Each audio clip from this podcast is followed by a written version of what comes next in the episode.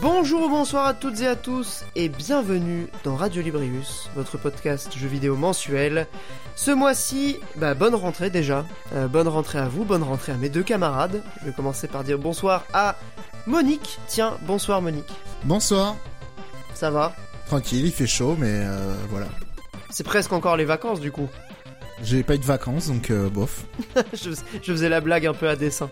Euh, je suis un peu un bâtard, désolé. Et Mikael aussi est avec nous. Bonsoir Mikael. Bonsoir.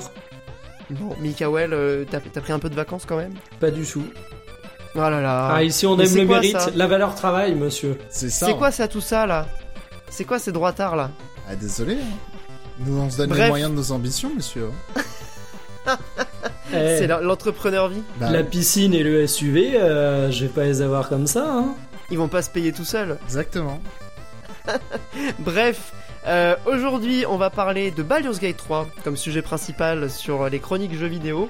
Mais avant ça, on va évidemment commencer par une partie actualité. Euh, et Monique aura aussi quelques exemples de jeux à nous euh, présenter. Donc euh, à Armored Core 6, que je viens de recevoir aujourd'hui d'ailleurs, donc j'ai hâte de commencer. Gravity Circuit et Bomb Rush Cyberpunk. Donc voilà un beau programme pour ce qui est des chroniques jeux vidéo. Et un beau programme aussi pour les actus, vous allez voir, il y en a pas mal. Je commence évidemment par remercier nos patriotes qui nous soutiennent sur patreon.com slash radiolibrius. Un épisode euh, par mois, un épisode bonus aussi par mois. Vous avez les épisodes une semaine en avance par rapport à la sortie publique. Vous avez euh, des bonus incroyables, comme là on vient d'enregistrer les meilleurs game fields de jeux vidéo. Vous allez voir, c'est incroyable. Les meilleures musiques de jeux vidéo, c'est encore mieux. Enfin bref, vous verrez si vous allez sur la page. Il y a tout un tas Quel de, de vendeur bonus de qu'on a enregistrés. Il y, y a des bonus où on a un peu, euh, voilà, on a un peu parlé d'autres choses que de jeux vidéo aussi, euh, pour ne pas dire la majorité d'entre eux. No- Notamment, euh, un peu de politique, euh, un peu d'AliExpress, un peu de retour Amazon aussi pour les gens qui suivent le podcast depuis longtemps. Bref, c'est un peu un, un maxi best-of de Radio Librius. Toute l'hypocrisie de la gauche bienveillante exposée dans ces bonus, j'ai envie de dire. c'est exactement ça. Euh, bref, bah vous verrez ça si vous allez sur la page. De toute façon, c'est bien expliqué. Normalement, tout est à peu près clair. Bien, il est temps de passer maintenant à la partie actualité. Et euh, on va commencer avec une actualité, je pense, qui va pas forcément vous faire euh, beaucoup réagir. En tout cas, moi, ça m'a un peu fait ni chaud ni froid, même si c'est important, donc je le mentionne. Euh, Microsoft, dans le cadre de ce fameux rachat dont on parle depuis des années euh, d'Activision Blizzard, doit concéder à la CMA, donc qui est l'autorité de la concurrence britannique, qui continue encore et toujours de, résister à l'envahisseur, un peu comme un certain village en Armorique, et ne n'a- toujours pas validé le rachat en fait. Aujourd'hui, c'est la seule entité qui, qui refuse, euh, puisque les États-Unis ont validé il y a quelque temps. Euh, bah, pour euh, les convaincre, euh, il y avait notamment un point hein, qui posait problème, c'était le cloud gaming. Donc, pour remédier à ce problème, Microsoft a annoncé que tous les jeux d'Activision Blizzard depuis la création de l'entreprise jusque dans 15 ans, c'est-à-dire en 2028, seront à la disposition d'Ubisoft pour son abonnement Ubisoft Plus. Donc Ubisoft Plus, personne ne sait ce que c'est, tout le monde s'en bat les couilles, c'est normal. Je vous rappelle ce que c'est l'abonnement d'Ubisoft un peu à la Game Pass, euh, qui est inclus en partie, je crois, dans le PS Plus Premium quand vous abonnez. Enfin, c'est un bordel. Ah, mais l'enfer. Donc c'est voilà. Euh, là, c'est l'occasion du coup pour eux de peut-être grappiller quelques abonnés, puisque Ubisoft pourra mettre sur ce service bah, tous les jeux Activision Blizzard, euh, donc les Call of, euh, World of Warcraft et, tous les jeux Blizzard. Enfin bref, vous les connaissez. Euh, ce qui est quand même une grosse news, une grosse info quand on y pense, puisque en plus de pouvoir exploiter ces jeux sur son abonnement, Ubisoft aura le droit d'exploiter de façon générale tous ces jeux de façon dans le cloud gaming de façon globale sans date d'expiration. C'est-à-dire que euh, c'est pour une durée indéterminée, infinie techniquement. Euh, Ubisoft pourra utiliser euh, tous les jeux Activision Blizzard en cloud gaming jusqu'à la fin des temps. c'est-à-dire la fin de l'humanité, on pourrait presque dire ça. Qu'est-ce que ça vous inspire, cette, info? Est-ce que c'est plus, genre, on s'en bat les couilles? Est-ce que c'est peut-être Ubisoft qui pourra remonter la pente avec son service de de- d'abonnement à la con? En, en vrai de vrai, euh, on va dire rapidement, on, on s'en bat un peu les steaks. Et surtout, on comprend pas très bien parce que euh, le truc d'Ubisoft, il me semblait pas que c'était un truc à part. Ou alors ils vont devoir se constituer un catalogue. Moi, il me semble. Si, si, si, ils ont, ils ont un abonnement à part, ouais, ouais. Non, mais je crois que c'est un abonnement qu'ils vont déployer sur d'autres services, non? Alors pour l'instant non, pour l'instant tu peux t'y abonner sur PC euh, si tu vas sur le site d'Ubisoft, tu peux t'abonner je crois pour 10 euros par mois et tu as les jeux Ubisoft euh, Day One. Ok. Mais euh, en fait, je pensais à un cas de figure de typi- typiquement sur Amazon Luna. Tu veux jouer à un jeu Activision, ça veut dire que enfin ton jeu ton jeu Activision édité par Ubisoft qui paye une licence d'exploitation à Microsoft qui redonne de l'argent après Activision, c'est quand même euh, capitalisme in a nutshell quoi. Ah bah oui, là, Genre vraiment pour un truc tout simple de euh, quand même euh, non t'achètes un, un truc euh, auprès d'un vendeur et euh, tu joues. Genre typiquement sur Switch tu joues à un jeu euh, en démat Nintendo bah voilà c'est la transaction entre toi et Nintendo. Et là quand même euh, juste pour jouer en, en streaming du coup mais tu passes par quatre intermédiaires c'est une dinguerie Oui, oui, c'est c'est une Enfin, Alors euh, après, euh, vraiment euh, capitalisme in a nutshell quoi mais surtout que c'est vraiment dans des, dans des logiques de, convain- de convaincre des autorités de concurrence euh, qui en plus, enfin vraiment on en avait parlé. Et mais- en plus, t'ajoutes. Et en plus, de toute façon, je- dis euh, un jeu Activision Blizzard, mais imagine un jeu fait, et fait par un, un studio tiers, édité par Activision Blizzard, du coup qui passe par Microsoft, qui après repasse par Ubisoft pour euh, exploiter en streaming, et qui passe après par un prestataire de streaming. Mais c'est quand même, euh, c'est comme une folie, quoi. Ouais, Le nombre délirant, ouais. d'intermédiaires pour, euh, enfin bref. Après, encore une fois, hein, c'est uniquement pour. euh, on parle vraiment du streaming là, du, du cloud gaming euh, 100%. J'entends bien, mais c'est voilà, censé être l'avenir du jeu vidéo, Pierre. l'avenir est sombre. Le média est finito. C'est vrai qu'on on avait parlé de ça déjà. C'est, c'est le turfu. Euh, preuve en est, en tout cas, que euh, c'est pas le turfu pour Microsoft, c'est qu'ils sont prêts à, la- à lâcher de façon euh, inconditionnelle euh, ces trucs-là, non, mais juste qu'on pour valider le rachat. est-ce qu'on peut simplement clôturer en disant c'est le bordel, on fera comme tout le monde, c'est-à-dire qu'on dit oh là là, c'est important, et puis rendez-vous dans un an pour juger sur pièce et voir quelle gueule ça aura concrètement, quoi. Ouais, c'est ça, ça se trouve dans 10 ans, Ubisoft finito. Hein. Non, mais. Bah, clairement, Enfin, Ubisoft Play. ça se trouve finito. Oui, oui, oui, c'est Ubisoft Plus le nom, mais euh, Ouais, plus, autant pour moi. imaginons effectivement que là tu parlais d'une situation Monique, imaginons que Ubisoft se fasse racheter entre Ah oui, temps. c'est ça. Alors là, plus. le bordel que ça va être. Oui, oui, non, effectivement. euh, juste un point quand même sur cette euh, question-là, c'est que euh, ça prouve quand même que, enfin, dans la logique de Microsoft, c'est le Game Pass euh, de façon entre guillemets euh, download, tu télécharges les jeux, et pas le Game Pass en mode euh, comment ça s'appelle X Cloud, qui est important pour eux. Parce que bah, du coup, ils se rendent bien compte, je pense que les gens, ce qu'ils veulent, c'est avoir leur console, pouvoir télécharger le jeu grâce à leur abonnement et jouer au jeu sur leur console. Jouer à leur jeu sur leur téléphone ou sur leur tablette à l'extérieur, ça ne concerne que très peu de monde.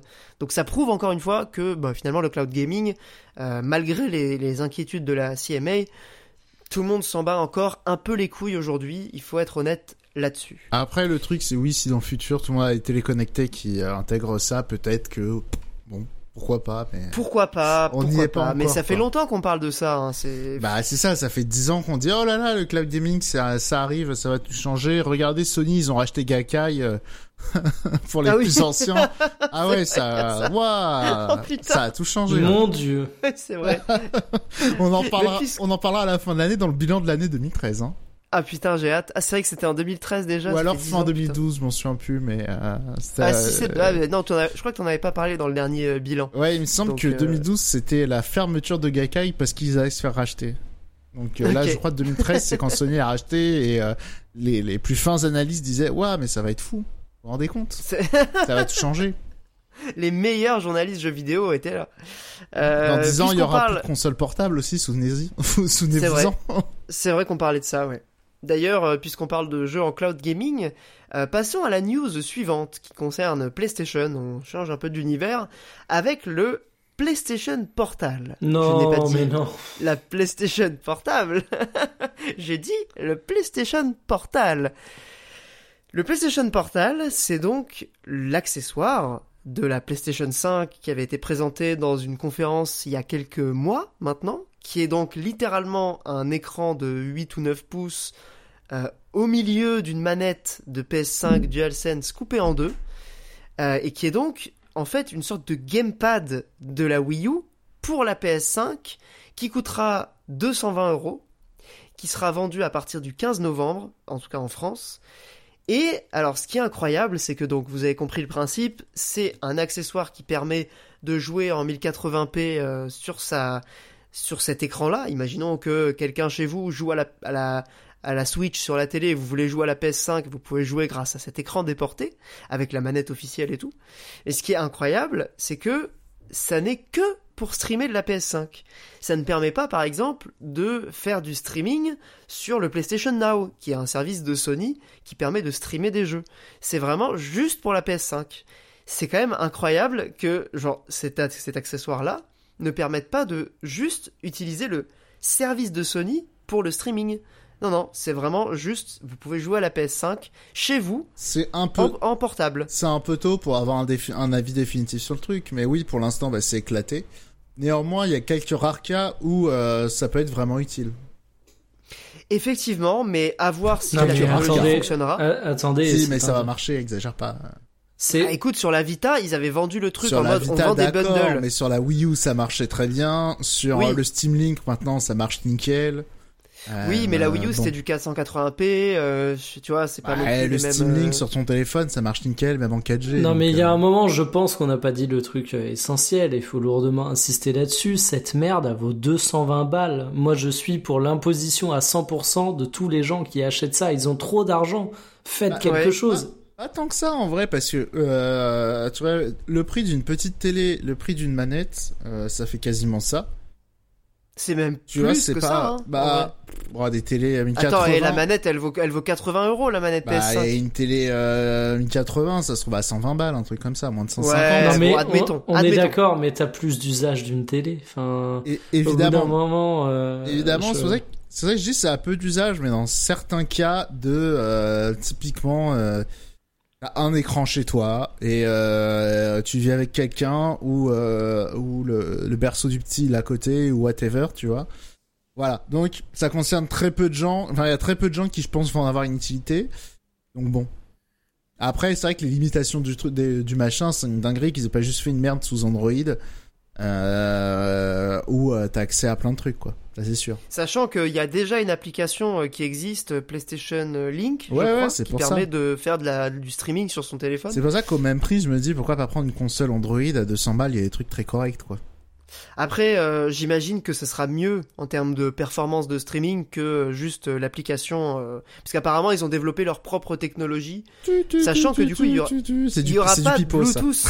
Il y a, y a pas de Bluetooth du coup dessus, euh, puisqu'en fait, il y aura un port jack sur le, le PlayStation Portal, mais tu pourras pas brancher, enfin, connecter tes écouteurs ou ton Alors casque tu Bluetooth pourras dessus. utiliser que les écouteurs, euh, certains écouteurs Sony. Non, mais Exactement. encore une fois, mais C'est une dinguerie, hein. C'est vraiment une dinguerie. Donc En oui, globalement euh, c'est de la merde, mais il y a certains cas où euh, je peux, c'est, pas un achat idiot, quoi, on va dire.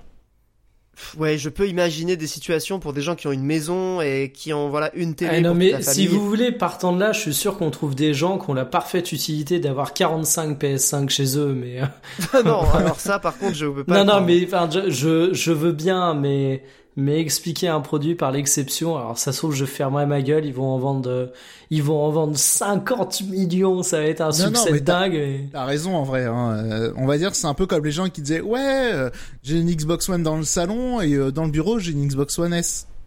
Allez, c'est pour, ce genre de comédien qui essaie de, de, de C'est- se vendre un usage que, qui n'existe pas et qui sert à Ça rien. quoi. n'existe pas ces gens-là, Monique. Ah si, il y a des gens qui le justifiaient. Hein. Le fait d'avoir une deuxième. Xbox. Ah punaise. Ah ouais. Après, c'est un Bon, bel objet. La Xbox c'est- One S, euh, voilà. on, on- on va dire que Sony se fout bien de la gueule du monde et en tout cas bon, ça rentre dans une stratégie globale hein, puisque euh, le PS Plus va augmenter de prix. Ouais, voilà, la, Et- la stratégie Yankee, parce que c'est vrai que euh, Bah ouais. le PS Plus qui augmente, le machin, le casque PS, de... PS Portal, ouais. le, le truc de VR aussi, euh, bon. Que ça, ça Mais écoute, j'ai à- l'impression que Sony est vraiment sur cette stratégie-là de Yankee, on a ouais. des utilisateurs très très très actifs de notre euh, marque qui aiment PlayStation, qui sont prêts à acheter tout ce qui sort de PlayStation, Ouais, quel ça. que soit le prix. En vrai, Et franchement, ça a l'air de marcher pour eux, tu vois. c'est pas complètement... Ouais, faut, faut doser, parce que je crois que le PSVR 2, on a plus de chiffres depuis un certain temps, donc bon, Mais voilà. eux, ils disent que c'est un succès. Ils avaient tablé sur 500 000 et je crois qu'ils sont à presque 700 000 hein, là. Ouais, 700 000, ouais. C'est un succès, Ah ouais, vachement, mais- ouais. Il y a, Écoute, il y a pour eux, plein ils- de jeux d'annoncer. Bah écoute, après moi je m'en bats les couilles de la VR, mais visiblement ça fonctionne Non, pour la, la stratégie du Yankee, euh, euh, parce qu'effectivement, t'as qu'une PS5, euh, effectivement, avoir ce genre d'accessoires, euh, bon, ça me paraît pas déconnant, quoi. Ou même d'abonnement, tu vois. Si t'as qu'une PS5, euh, effect- et, et- enfin, si tu joues vraiment qu'à ça, euh, 20 euros euh, de plus sur abonnement, c'est pas, euh, ça, ça va pas te tuer, euh, voilà. Le truc qui passe mal, c'est qu'ils augmentent le prix, ils annoncent euh, rien de nouveau en, euh, en plus. Ouais. c'est- Enfin, c'est ils, plus ça non, qui si, fait mal, ils, quoi. a- ils annoncent quand même qu'ils vont euh, ça- cette augmentation de prix va permettre de d'enrichir toujours plus le catalogue de jeux. Ah ouais, là, ils jouent du pipeau, là. Ouais, de ouf. Ah, ils font des Euh, claquettes y a rien en 10 ans, d'annoncé, hein. Ils le disent juste, mais il y a rien d'annoncé. Alors, juste pour préciser les prix, actuellement, je parle des prix en France en euros, euh, le PlayStation Plus se divise en trois offres. Déjà, c'est un bordel, on en avait déjà parlé. Il y a le PlayStation Plus essentiel, qui est la version de base, Pour juste pour ligne. pouvoir jouer en ligne et avoir les jeux gratuits tous les mois. C'est 60 euros actuellement, ça sera 72 euros à partir de septembre. Il y a le PS Extra qui te donne accès à un catalogue de jeux un peu façon Game Pass, mais pas l'en- l'entièreté du catalogue, qui était à 99 euros et qui va être à 125 euros. Ah oui, là, et il y ça a fait le mal. PS Plus. Bah, ça, c'est une augmentation de 25 euros. Et alors, attention, le pire, c'est le PS Plus Premium, qui te permettait non seulement d'avoir tout le catalogue, mais en plus de pouvoir jouer aux jeux rétro, donc style PS Now avec les jeux PS1, PS2, PS3. Là, ça passe de 120 euros à 152 euros. Donc une augmentation de 32 euros quand même. Ouais, ce tu qui est vois, vraiment pas Sur le négligeable. dernier, ça me choque moins parce que à partir du moment où tu lâches déjà euh, 120 balles dans un abonnement de console, t'es déjà, un déjà suffisamment un Yankee, tu vois, t'es plus à 30 balles près. Mais il n'y a pas un bail de de- d'abonnement qui monte sur le paiement par an, mais par mois c'est pas la même chose? Ouais, c'est ça. Alors si, alors Les il- tarifs le sont paiement hyper par mois, dégressifs. le, voilà, PlayStation. paiement par mois ne bouge pas. C'est exactement Ouais, le même donc prix. c'est l'avantage annuel qui est euh, carrément euh, défoncé quoi. C'est exactement ça. En fait, ça reste intéressant, mais beaucoup moins qu'avant, euh, si tu t'abonnes à l'année. Puisque par exemple, pour le PS Plus essentiel, je crois que c'est 10 euros par mois, un truc comme ça. Euh, donc ça fait euh, 120 balles par, euh, par an. euh, si tu payes au mois, alors que si tu prends à l'année, c'est 72. Donc c'est quand même beaucoup plus intéressant. et c'est des chiens quand même, hein. Parce qu'il y a- enfin, Ah, c'est des, ouais, il y a une vraie c'est des diff, gros chiens. Hein. Alors que le petit artisan, il se 20 euros par an. Par an, quand même. Alors ça, Ouais, ça non, régale. non, Et surtout non, que t'as non, les mais- abonnements famille. Non, mais le petit Là, artisan, vraiment, il a euh, jamais rien fait de bien en online depuis son existence, on se calme. Oh, ça je suis pas d'accord. T'as t'as tous les jeux Nintendo 64, Oh, Mega eh, Drive, on, on avait Super Nintendo, Non, mais faut Game dire- Boy Advance. Faut dire, alors ça c'est sur l'abonnement encore plus cher, Pierre. Faut le DLC d'abonnement. Ah oui, le DLC d'abonnement, oui, c'est vrai. mais par contre, à mais 20, le DLC il est pas cher. mais à, à 20 euros, t'as surtout accès au meilleur jeu du monde, Tetris 99. Alors oui, il y a ça. T'as tous les DLC de Mario Kart. à l'écran. Non, ça c'est dans le euh, DLC d'abonnement aussi, ça. Oui, bah, le DLC d'abonnement, euh, niquez-vous. Euh, tout le monde veut jouer au DLC de Mario Kart. Bah voilà, tu t'abonnes et puis c'est tout, tu les as. T'as même pas besoin de les acheter. Alors Euh, même, moi, sachant juste- même moi qui ai des amiibo, j'ai pas pris le DLC d'abonnement, j'avoue. hein. Ah ouais? Mais moi je les ai depuis, j'ai Non, pris mais- le DLC depuis, depuis Pa- le début. passons à autre chose et épargnons un peu le peu de dignité qui vous reste, euh, par pitié. Bon, juste que sur le truc de dignité, petite info sur euh, le PS Plus, encore une fois, dernière info, c'est que depuis 2022, Sony ne communique plus officiellement sur son nombre d'abonnés. Alors on peut supposer plein de choses derrière, pourquoi ils le font plus, ça c'est à vous d'imaginer. Mais on sait qu'entre 2020, en, en juillet 2022, ils avaient entre 46 et 50 millions d'abonnés. Et c'est au moment où ils ont mis en place les offres extra et premium, donc qui sont beaucoup plus chères. Et c'est à ce moment-là que on a appris aussi que 14 millions des abonnés du PS Plus de base s'étaient déportés vers les euh, abonnements encore plus chers, qui étaient le Extra et le Premium. Donc, sur 14 millions de leurs abonnés, ils ont fait une plus-value euh, vis-à-vis de l'augmentation du prix de leur abonnement. Mais n'empêche, c'est une j'imagine dinguerie que pour quand eux tu, c'est rentable. quand tu repenses à l'époque de, de, de la PS3, la qui rentre tous les mois grâce à ça. Parce que dans Ouais. les faits, les offres qui- qu'ils ont en termes de jeux, euh, je pense que les inclure dedans, euh, le manque à gagner en termes de vente et les investissements pour avoir les droits, ils doivent pas être énormes. Donc c'est Bah, vraiment c'est des vieux jeux en général. ah ouais, non, c'est une ans. vache à lait incroyable et en plus c'est rare, je tiens à le dire. Il y a de la reconduction automatique d'abonnement. Alors c'est la base, je vais pas cracher sur Sony parce que tout le monde le fait. Mais moi je suis abonné PS Plus contre ma volonté. Tu vois, j'ai eu la petite surprise, en mode, j'ai vu le débit, je fais ah, bon ouais, je vais me désabonner pour l'année prochaine, mais euh, voilà, à dans un an. Ça m'était arrivé en 2021 euh, pendant le Covid. J'avais oublié de me désabonner aussi. Vrai détraqué. Je ne suis plus abonné. Vrai détraqué ici, on note toutes les dates euh, d'abonnement dans le calendrier. Ah mais maintenant ce que je fais moi c'est encore encore plus simple. Je me désabonne tout de suite après avoir pris l'abonnement. Comme ça je sais qu'il n'y a pas de mais renouvellement faut, re- automatique. faut revérifier après quand même. Oui bah c'est vrai que j'ai eu des mauvaises surprises. hein. Typiquement Sony, euh, je pense qu'il y a eu un problème à ce niveau-là. Bref, Ouais, les, les plus gros rats là-dessus, c'est les républicains. Je suis en car... Ah non, pardon, non, rien, rien, rien, rien. Mais moi, ça m'est arrivé avec ma carte euh, de l'action française. Justement, j'avais pris. Enfin bref, ça sera pour un autre épisode. Euh, prochain sujet Mario Wonder. Non, c'était une blague évidemment. Euh, Mario Wonder, OMG, mais ça a l'air incroyable. C'est quel poulet ce jeu? Je sais que ça sera probablement un des GOTY. Euh, je sais pas si vous avez vu la présentation euh, du Nintendo Direct consacré à Mario Wonder. Oui, bon, c'est vous Mario pas quoi. regardé. C'est c'est Mario, mais hein. c'est Mais c'est Mario. mais Mario. euh, Je suis d'accord avec euh, Monique, il n'y a pas grand chose à dire à part effectivement euh, attente justifiée, hype justifiée, envie justifiée, mais c'est Mario. Avez-vous vu tous ces nouveaux designs Avez-vous vu Avez-vous vu toutes ces nouvelles euh, possibilités Toad éléphant. Toad éléphant, Peach éléphant, avez-vous vu tout ça? Est-ce que vous avez vu le comment dire le nouveau royaume puisque maintenant nous ne sommes plus dans le royaume champignon, J'ai vu, mais ça nous va sommes dans le marqué. royaume hein. des fleurs. Alors permettez-moi un petit twist. Non mais le nouvel Assassin's Creed c'est un retour aux sources. C'est complètement différent. Euh, et franchement je considère que c'est moins bullshit que ce que tu viens de nous faire. C'est dire. Non mais c'était une blague, euh, Mikael. mais je évidemment. sais, je m'en doute. mais bon, passons, soyons dignes. Est-ce que vous avez vu la nouvelle Switch OLED euh, consacrée à Mario qui sortira du coup? Ah, j'ai Tout pas vu le coup.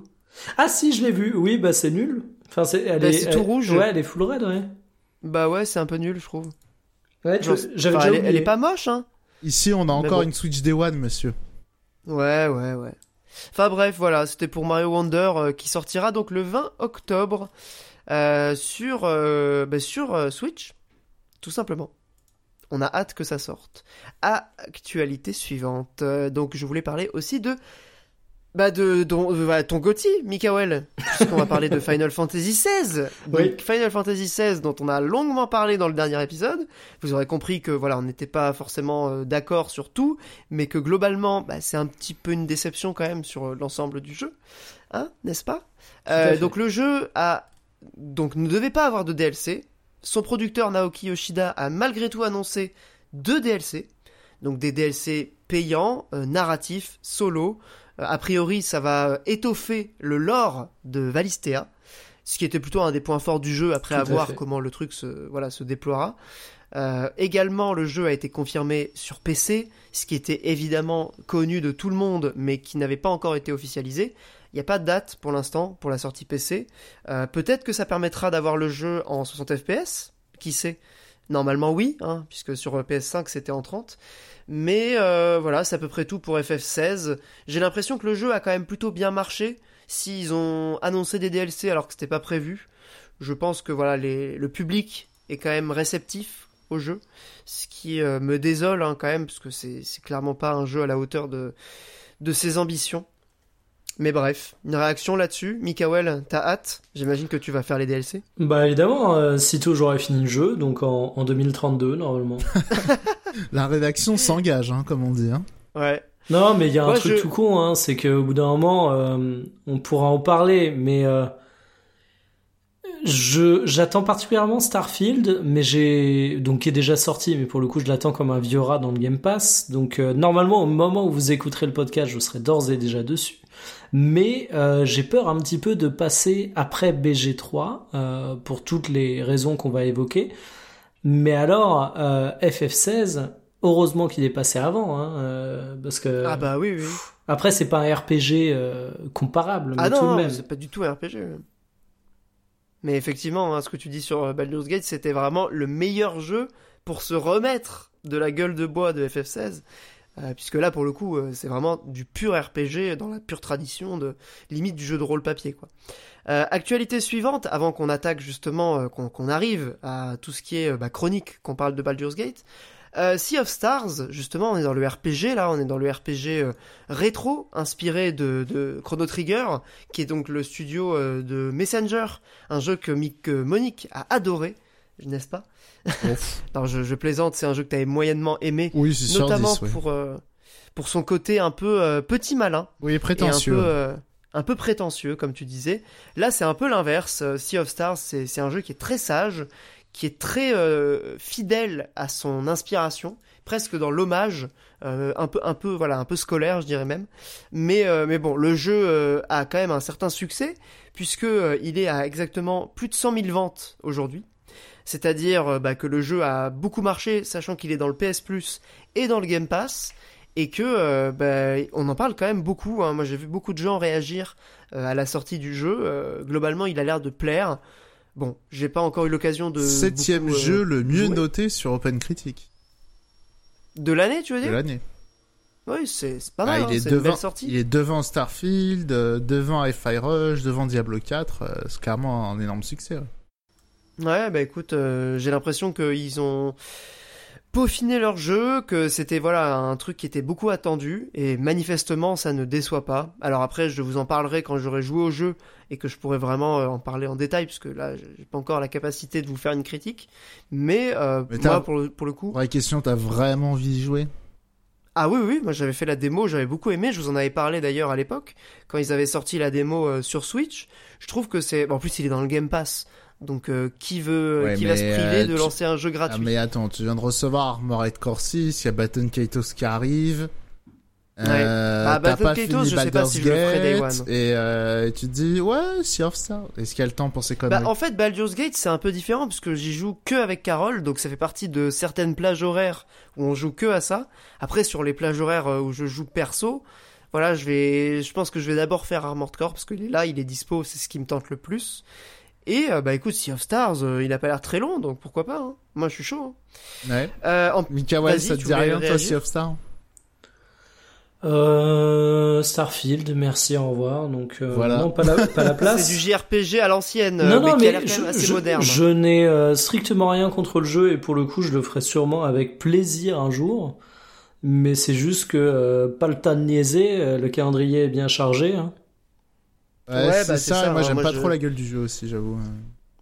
Bah, t'es un peu le seul hein, de, de tout ce que j'ai euh, vu sur le, le jeu, c'est un des trucs qui ressort le plus, que les gens apprécient en tout cas. Ouais, le pixel art, euh, le Que veux- travail sur les Que couleurs. tout. veux-tu, les gens n'ont pas de goût, c'est pas nouveau. hein. Non, moi je le trouve très beau le jeu. Euh, Mikael, je sais pas si tu vois à quoi ça ressemble. Je, oui, oui, je vois à quoi ça ressemble et, et j'ai vraiment du mal avec. euh, J'ai vraiment du mal avec ce côté, euh, ce côté rétro, mais en même temps, euh, je trouve qu'il tombe un- peu facilement dans dans les, les grandes ficelles de la nostalgie, dans la mignonnerie un peu appuyée. euh, du coup, je trouve pas ça laid, mais ça me laisse plutôt indifférent. Mais de manière générale, c'est pas un, c'est pas un style qui te parle particulièrement quoi. Bah, je suis pas allergique, mais, mais pour le coup, je trouve que les ficelles sont grosses, tu vois. J'ai l'impression, et là, je vais me faire détester.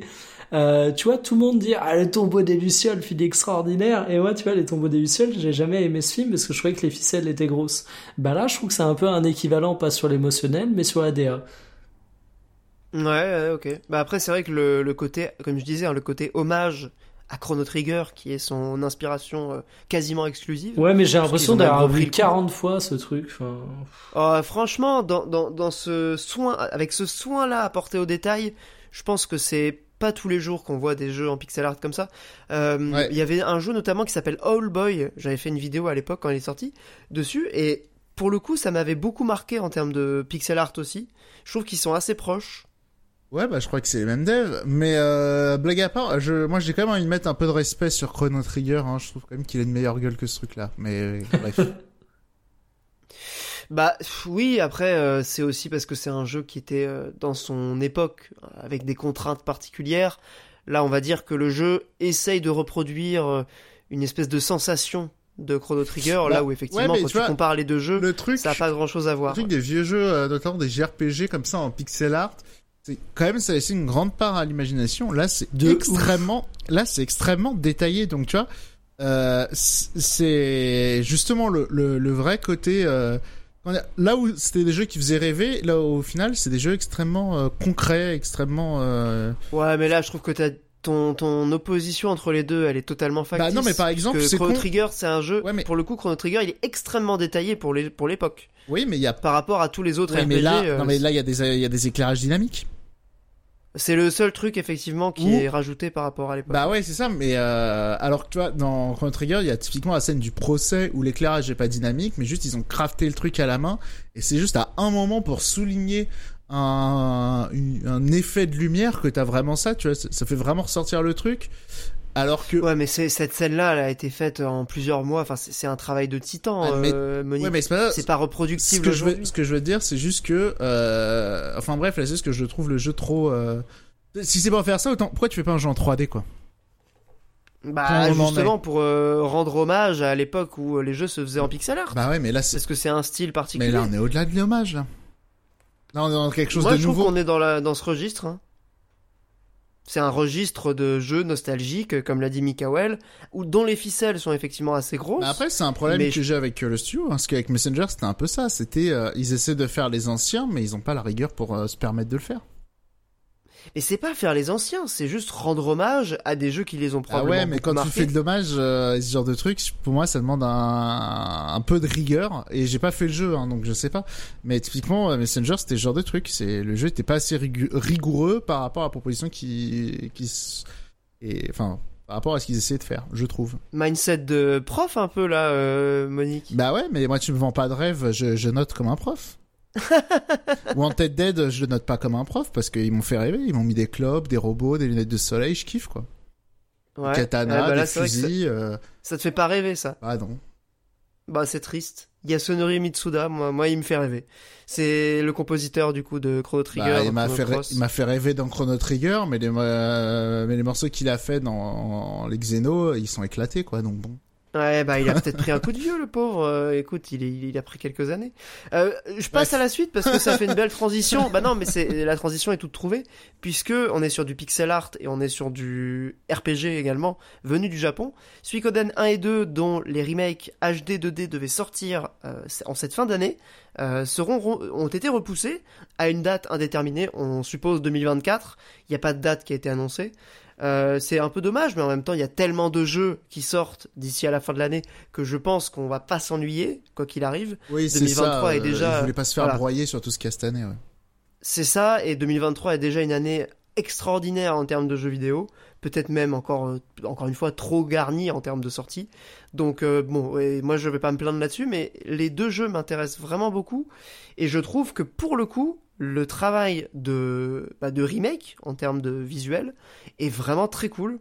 Il y a un, il y a un espèce de travail sur les environnements qui est... euh, parce que les jeux d'origine, en vrai, moi je trouve que la DA elle est pas ouf. Non, ils sont Euh, je les jeux d'origine. Ouais, on est d'accord, merci. Euh, je trouve que les deux jeux de- d'origine sont vraiment pas très beaux. Et là, bon, c'est un style qui effectivement peut paraître un peu dissonant, mais moi je trouve Un que c'est plutôt pas mal. Valley, ouais. Ouais, bah c'est le côté euh, très détaillé avec des persos en pixel Ah, art. les décors, on Moi, ça dirait me des gêne trucs pas. générés par des IA et les personnages en pixel Oh. art par-dessus, c'est pas, pas très flatteur, je trouve. Même Carus savait à Ouais. quoi ça ressemblait, mais... Ouais, il j'ai y a, vu il y a des, Osef, hein. Osef. Il y a de- certains décors, je suis d'accord. Bon, on verra. De toute façon, c'est pas sorti. Ça sortira donc l'année prochaine. Au moins, Konami ne laisse pas mourir ses vieilles euh, licences. Euh, pour Mikael, prochaine actualité Persona 5 Tactica Chibi dégueulasse. Je l'ai appelé ça comme ça.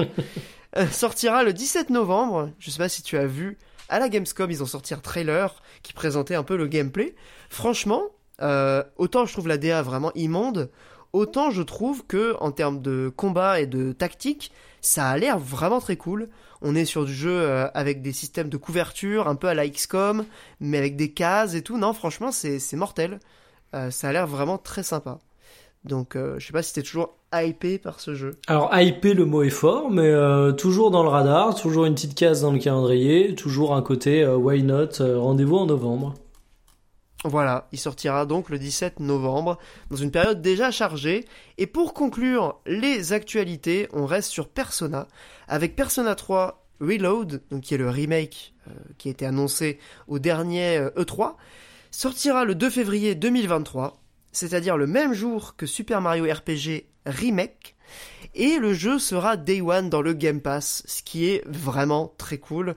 Euh, moi j'ai attendu du coup avant de faire le jeu parce qu'il était sorti dans, dans une version d'origine euh, en HD, donc le Persona 3 de base. Dans le Game Pass, je me suis dit ah peut-être qu'ils vont sortir un remake. Le remake sortira. Franchement, il a une belle gueule. Euh, c'est un peu bon, ils ont repris la DA de Persona 5, ils l'ont juste adapté aux couleurs de Persona 3, c'est-à-dire le bleu. Euh, le seul truc que je trouve un peu bizarre et même un peu dommage, c'est que le jeu ne sorte pas sur Switch, alors que vraiment, enfin, c'est- argent gratuit quoi. Je trouve ça vraiment étonnant. C'est un jeu qui clairement Ouais, mais a un potentiel euh, au Japon ouais, mais et là, ne c'est pas le sortir sur ouais, mais là, Switch. c'est Microsoft qui a payé, là. Ouais, mais il sort aussi sur PS4 et sur PS5. Ah oui, non, vois, pour moi, ils aiment pas l'argent. Je ah, sais mais pas. non, c'est pour la vraiment. Switch 2 qui sort l'an prochain, je suis con. Ah, ok, peut-être. oui, oui, oui, probablement. Peut-être que en termes de technique, euh, c'était un peu compliqué à faire tenir sur Switch. Ouais, bah alors si c'est ça, ils sont vraiment cons pas de se faire chier pour le faire tenir sur Switch. bah Imagine, ouais, bah surtout euh, qu'ils ont sorti. Attends, ils ont réussi à faire tourner Persona 5 Mais- sur Switch. Non, ça c'est normal, c'est un jeu PS3, ça. Bah oui, mais là, ça a la même gueule. Tu vas pas me dire que le jeu, il est dix fois plus beau que Persona 5. Bah, dix fois C'est plus, mais il doit y avoir un truc. Ouais, c'est un rendu très proche, mais euh, quoi quand même, les éclairages ont l'air un peu plus chiadés que Persona 5. Hein. Oui, bon, j'imagine que ça aurait pu être fait. Je sais pas pourquoi ils ont pas fait ça. En tout cas, oui, En tout cas, c'est... ils aiment pas l'argent. Oui, ils aiment pas l'argent. Mais autre chose, tu disais sur la date de sortie, euh, je crois que tu t'es gouré, hein. Mario RPG, il sort au mois de novembre. Attends, qu'est-ce que j'ai raconté? Bah, t'as dit qu'il sortait C'est pas le même jour que Mario RPG Pas du tout, Mario RPG c'est au mois de novembre. Eh ben écoute, euh, my bad, j'ai dû faire une, une, une erreur dans le la préparation des news. Ouais. Je cette année, euh, sur cette Switch, en fin d'année, on va bien manger, hein, entre Mario Wonder, euh, Mario RPG, WarioWare. Euh, Mario RPG, j'avoue, je m'en bats un peu les Ouais, couilles. non, le on va bien manger, on se calme tout de suite. hein, Enfin, Après non, euh, WarioWare, pourquoi pas? Ouais, je- Il a l'air vraiment très en sympa. vrai, le jeu qui me hype le plus, je crois, c'est WarioWare. Bah le côté euh, utilisation des trucs de la Switch, euh, un peu en mode ga- gaming euh, euh, façon Wii, ça me ça me chauffe un peu plus que le celui qu'ils ont sorti sur euh, bah, sur Switch déjà, Ouais, qui était en coop. ouais, qui était marrant aussi. Moi, je oui, oui, non, mais mais on va bien manger si vous voulez. Genre, il y a pas, un- il y a pas exagérer il y a pas un candidat au Gotti qui reste dans qui reste dans le bac, tu vois. Enfin, On a déjà eu Zelda, ça va. eh, voilà, eh, très bonne année pour la Switch. Il y avait Zelda, merci. Ah, mais quand même, on mange bien, ça va. Battle non, non, en plus, euh, revient, oui, non, mais j'abuse évidemment. Fire Emblem, quand même, ça va. Oui, c'est vrai qu'il y avait mais c'est vrai qu'il est sorti cette année Fire Emblem euh, Engage. Alors quand il est sorti, Ah, on oui. disait ouais, potentiel Gauthier et tout, allez hop, ça dégage. Waouh. Bref, euh, je me suis gouré, c'est Persona 5 Tactica qui sortira le même jour que Mario RPG. ah, C'est pas Persona 3 Reload. Je me suis gouré, euh, j'ai j'ai mélangé les personas. En même temps, ils font que de sortir des personas sans arrêt, il y en a ras le bol. oui, ça va, là, euh, c'est le cinquième Persona 5, faut s'en remettre au bout d'un moment. Comment s'en remettre hein, C'est impossible. Ah, Euh, passons. Ça va faire euh, 7 ans. Faut s'en Oui, remettre. c'est vrai. ça y est, c'est C'est bon. oui. Je crois qu'ils ont pas fini de, de, de traire la vache. Alors là, Passons. je, si- je- pardon, mais là je crois ça y est. Non, non, t'inquiète. Là je crois ça y est, y a vraiment plus rien là. C'est bon. Ah, ce sera probablement le dernier spin-off, euh, le jeu tactique, ouais. Je... En tout cas, j'espère. j'espère pour eux. ah mais non, euh, j'oubliais, là ils peuvent encore nous annoncer une, un live action Netflix là.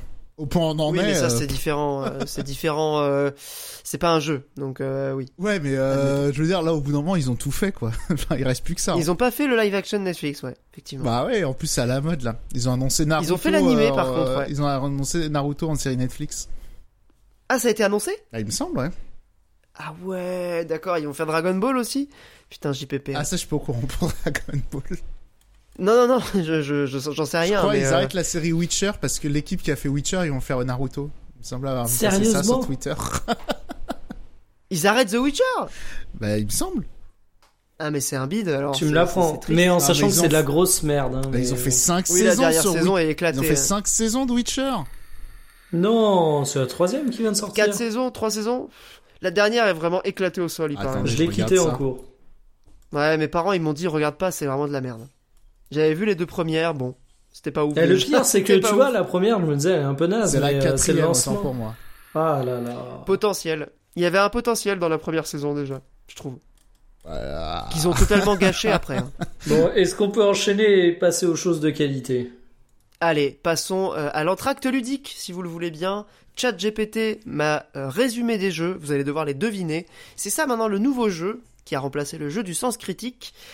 Je vais commencer tout de suite, puisque bah, on va pas perdre de temps là-dessus.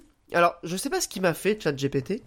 Euh, pour 4, il y a 5 jeux à deviner. Pour le premier jeu, il m'a fait une liste de trucs, genre de d'éléments du jeu. Il m'a pas fait un texte, il m'a fait genre euh, des tirés. Donc je sais pas pourquoi, mais bon, écoutez, admettons, euh, on va partir là-dessus. Donc, pour le premier jeu, je commence. L'histoire se déroule dans un vaste monde ouvert, rempli de paysages variés, de montagnes, de rivières et de villages. Zelda Tear of Kingdom. Non, ce Skyrim. n'est pas Zelda. Pardon? Skyrim. Non. Le jeu met l'accent sur l'exploration, la résolution d'énigmes et la collecte de ressources. Le personnage porte généralement une tenue verte et utilise une épée légendaire. Breath of the Wild. Oui, Ah, moi j'avais. Zelda, mais je savais pas lequel, tu vois. Genre Breath of the Wild, il a pas de tenue verte. c'était. Breath, Breath of the Wild. C'était un peu facile, désolé. Ah d'ailleurs, pre- micro entracte. J'ai une pote à Oui. qui j'ai voulu faire découvrir Death Note. En fait, elle s'intéresse aux animés, genre euh, à 22 ans. Elle s'est dit, ah les animés, ça a l'air cool, on regarde plein. Et je dis, putain, t'as jamais vu Death Note? Ça, ça reste un classique.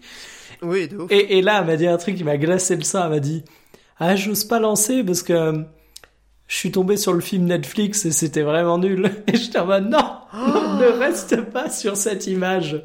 Pitié. Elle a vu le film sans avoir vu la série avant? Eh oui. Oh là là, mais c'est horrible. Eh oui, ça m'a rendu triste. hein. Ah bah oui, non mais je te comprends. hein. C'est c'est vraiment genre le truc pour te gâcher une licence euh, définitivement. C'est vraiment commencer Death Note par le film Netflix. C'est drôle C'est parce vraiment que le pire truc. comme il est produit par Netflix, le machin reste parce qu'il est sur la plateforme. Alors que tu vois, genre Dragon Ball Evolution, toi ça va, il a quand même disparu dans les limbes quoi. C'est vrai. Oh, il y a quand même des gens pour s'en souvenir. Oui, hein. mais il y a personne pour dire euh, ouais non DBZ ça me dit rien, j'ai vu le film, pff, pas ouf. Non mais tu vois, tu peux pas tomber dessus. Et en plus, le oui, catalogue film de Netflix est tellement restreint que tu, tu as forcément cette merde qui t'est suggérée à un moment ou l'autre. Oui, clairement. Enfin bref. Et après bah il y aura le film Naruto. Mais d'ailleurs, vous avez vu le truc Netflix euh, One Piece là? Moi, j'ai découvert euh, hier soir. J'ai vu quelques quelques extraits. Euh, ça a pas l'air si éclaté que ça. J'ai un pote, il m'en a parlé, il en a vu 20 minutes, il m'a dit pour le moment c'est pas trop nul. Et il m'a demandé Ouais, d'y aller je en suis très éclaireur. étonné. Donc euh, j'irai pas. J'attendrai son avis. Je connais Ouais. je connais pas One Piece donc euh, aucun intérêt euh, à regarder ça. Ouais. Et je si vois connais l'affiche euh, sur Sens Critique, ça a l'air hideux. Oui, oui, alors l'affiche est immonde. Alors vraiment, moi j'étais choqué en voyant l'affiche, j'ai dit mais c'est horrible, tout est hyper saturé et tout.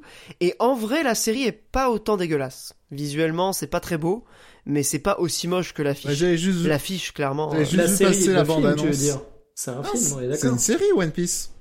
Ah, je croyais que c'était un film, moi. Ah non, non, c'est une série euh, en 10 épisodes ou 8 épisodes, je sais plus. Oh merde. Ah ouais, non, bah du coup j'aurais pas la curiosité, faut pas abuser. hein. Moi j'ai juste vu quelques extraits de l'épisode 1 hier soir, j'ai maté genre 5 minutes en mettant à des moments différents, voir un peu à quoi ça ressemblait. Et ça a l'air assez fidèle au manga. Genre euh, la scène où, euh, où Luffy retrouve euh, Zoro pour la première fois. En vrai, c'est très fidèle au manga. Donc je sais pas, à voir. Peut-être je sais pas si je vais mater, hein. j'aurais peut-être pas le courage. Passons au deuxième jeu, si vous le voulez bien, de notre jeu ChatGPT. Celui-là, il est classique, hein. il m'a fait un résumé normal, j'ai demandé de modifier les textes et tout. Dans ce jeu classique, les joueurs prennent le contrôle d'un personnage intrépide qui part à l'aventure pour secourir quelqu'un dans un château mystérieux. Le joueur explore, explore un monde tridimensionnel, rempli de portes magiques. Mario menant à des mondes- 64. Exactement. Ah, bien Mario vu. 64. Bien vu, c'est les portes magiques. J'imagine qu'ils t'ont mis euh, Tout à fait. la puce à l'oreille, même si c'est des tableaux. Il avait mis tableau euh, dans la version de base, je lui ai dit change. Il m'a mis porte. Mais Voilà. comme d'ailleurs, petit point vocabulaire, euh, moi quand j'étais jeune, avant de dire niveau, on disait des tableaux.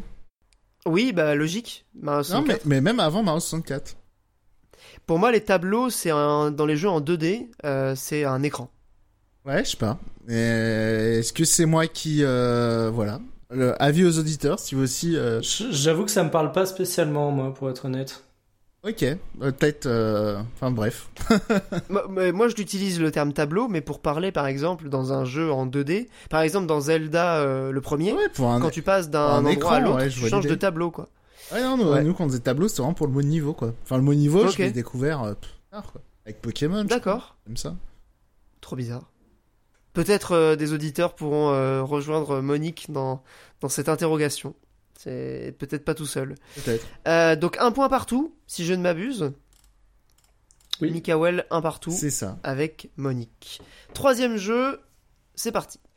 Dans ce jeu épique, les joueurs suivent les aventures d'un guerrier, autrefois lié à une puissance divine, alors qu'il traverse un monde en plein chaos. Accompagné d'un jeune compagnon, God of War. Le héros- God Rose. of War. Ah, oh, c'était dommage parce Ouais. que c'était pas loin. franchement. Vous étiez, euh, enfin c'est ça, c'est God of War, mais vous étiez vraiment à une seconde près. Accompagné d'un jeune personnage. il mettait avec son gamin, je crois. Euh, et il y a un truc incroyable, c'est qu'il me dit le héros se lance dans un voyage périlleux pour prévenir une catastrophe appelée le crépuscule des dieux. Eh, Le Ragnarok, Alors je quoi. sais pas à quel moment. Alors là, c'est God... j'ai demandé de résumer God of War 2018. À quel moment il parle de crépuscule des dieux? Est-ce que c'est pas euh, Ragnarok euh, en finnois euh, traduit? Oh, il y a moyen que ce soit ça. Bah, je pense, non Oh punaise. Ah ouais, c'est sûrement ça, ouais. Mon finnois bien est vu. pas dingue. Hein. oui, mais bon, je pense que t'as raison. Surtout que c'est entre guillemets et tout. euh, Non, non, mais si t'as ça raison. se trouve, rien à voir avec la Finlande. hein. C'est. Ragnarok, ouais. C'est exactement ça. Bref, les combats sont brutaux, exigeants, compétences au corps à corps, bref. Vous avez trouvé God of War, ce qui était donc euh, la bonne réponse, et c'est, je crois, Monique qui a dit la réponse un Tout peu à avant. fait. Eh oui. Donc euh, 2-1 pour Monique. Quatrième jeu. Dans ce jeu captivant, les joueurs sont plongés dans un monde médiéval où la magie et les mystères abondent. Ils incarnent un personnage qui se réveille dans une situation énigmatique. Baldur's Gate 3. Victi- Oh là là Mais oui, mais... Ah, il est fort, hein, parce que le réveil au début d'un jeu euh, fantastique. D'un jeu a, médiéval, ouais. Ah, Tous putain. les jeux ont ça, quoi Ouais, mais je me suis, je me suis dit, Pierre, il l'a fait dans la précipitation avant de lancer le podcast, il s'est dit, tiens, qu'est-ce que je vais mettre comme jeu? Ah, c'est là où t'es fort. Putain, bien mais ouais. t'es dans le man game, en Ah, fait mais hein. bien sûr. C'est suis dans incroyable votre tête, les Euh, amis. Baldur's Gate, je l'avais, je l'avais en tête depuis, euh, depuis un moment, je voulais le mettre. Mais, euh, mais bon, je trouve le résumé un peu trop facile, en fait. J'aurais dû demander qu'il change encore. C'est pour le cinquième que ça va être facile, je pense. Donc euh, peut-être, Mikael, tu peux euh, non pas égaliser, mais, mais sauver l'honneur. Cinquième jeu. Dans ce jeu d'action-aventure, intense, les joueurs se plongent dans le monde sombre et brutal d'une métropole. Ils incarnent un homme au passé trouble, forcé de se cacher. Cyberpunk Après une série. 2077. Non, ce n'est pas Cyberpunk. Forcé de se cacher Infamous. après une série d'événements tragiques. Tu disais, Mikael Infamous. Non, c'est pas Infamous. Deus Ex. Non. Cependant, son passé le rattrape lorsqu'une jeune fille apparaît soudainement, portant avec elle un secret qui pourrait bien bouleverser l'équilibre fragile de la ville. Les joueurs doivent naviguer dans des rues dangereuses. Je l'ai, je l'ai, je l'ai. Vas-y, vas-y. hein. C'est Yakuza? Ouais, mais lequel? Ah, c'est le premier. Kiwami. Non. Non. S'impliquer dans des conflits de gangs et découvrir des conspirations obscures pour protéger cette jeune fille et percer les mystères qui l'entourent. Yakuza 1. Ah. Eh ben écoute, je, je Moi, j'ai fait que que Like Yakuza. Dragon, donc. euh, non, mais euh. ChatGPT, il est con. Le seul où tu dois défendre Haruka, c'est le premier. Bah oui, je sais, mais écoute, je lui ai demandé de me résumer un autre Yakuza et il m'a mis ça. Donc ChatGPT est con, ah, mais moi je Yakuza mets- 0 Oui, Ah oui, d'accord. Mais c'est un délire, hein, puisque enfin, il n'y a pas de protection d'une Si, jeune si, fille. si, euh, dans l'arc de Majima. Oui, mais c'est pas au début du jeu. Ah si. C'est pas son passé, mais c'est pas son passé qui le rattrape. C'est genre il rencontre une meuf quoi. Hmm, oui, c'est pas son passé à lui qui a rattrapé. Mais voilà, enfin c'est super mal expliqué quoi. En tout cas. Ah oui, c'est de la merde, là. C'est, le résumé, le résumé du premier Yakuza. Bah ouais. Mais bon, je vais peut-être. euh, Enfin, il a peut-être pas compris le zéro. J'aurais peut-être dû l'écrire en toutes lettres. Je sais pas. Bref, euh, bah c'est terminé pour l'entracte ludique. On a va pas fait pouvoir quatre passer. On en a fait 5 Ok, Les bah, puntos c'est sont défilés euh, trop vite, c'est pour ça. On Ah a fait, non, euh, était tellement violente, je me suis perdu, mais très bien. Breath of the Wild, Mouse 64, Yakuza le dernier, God of War. God of War et euh, Baldur's Gate. Ah, autant pour moi, pardon. C'est vrai que c'est allé très vite. Je, Mikael, euh, enfin Monique a trouvé vraiment très vite. Ah bah, il m'a remis à ma place comme souvent. hein. Merci, au revoir. Ah, écoute, non, je la prends dernière ma fois, c'est toi revanche qui as de la gagné. dernière fois, c'est pour ça. C'est vrai. Je te rappelle que tu étais sur une lancée de deux victoires, mon Ah bon cher euh, Mikael. Bah, Je me rappelle que d'une, mais très bien. On va dire ça, ça m'arrange. Ça t'arrange, voilà. Bon, ça, on va dire que c'est, ça ne fait que remettre les pendules à zéro. Vous en êtes à un partout pour ce jeu. Bon, bah, on verra le mois prochain qui gagnera la belle. On va passer aux chroniques jeux vidéo juste après la petite musique.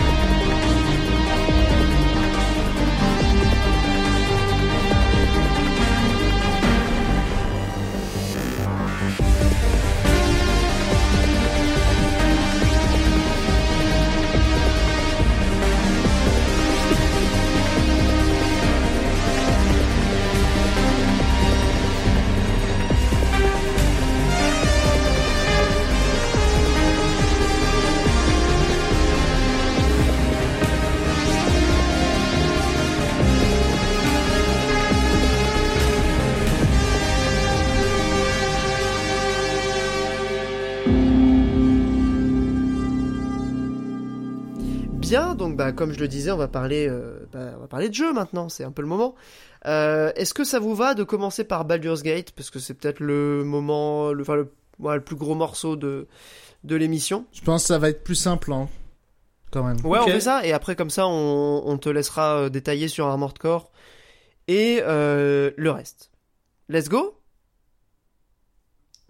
Oui. Ça, ça vous va Bah ouais, ouais, juste vas-y, euh, oui, vas-y, vas-y. avancer, hein. Dépêche-toi de parler, on t'a dit. Très bien. Bah écoutez, euh, comme on avait déjà un peu commencé à détailler notre avis le mois dernier avec Mikael sur, euh, sur Baldur's Gate, je tiens simplement à confirmer que pour moi, là, pour l'instant, c'est un jeu qui est quasi un sans faute et qui est une vraie bouffée de, de plaisir de RPG après FF16 qui était extrêmement décevant sur ce point-là.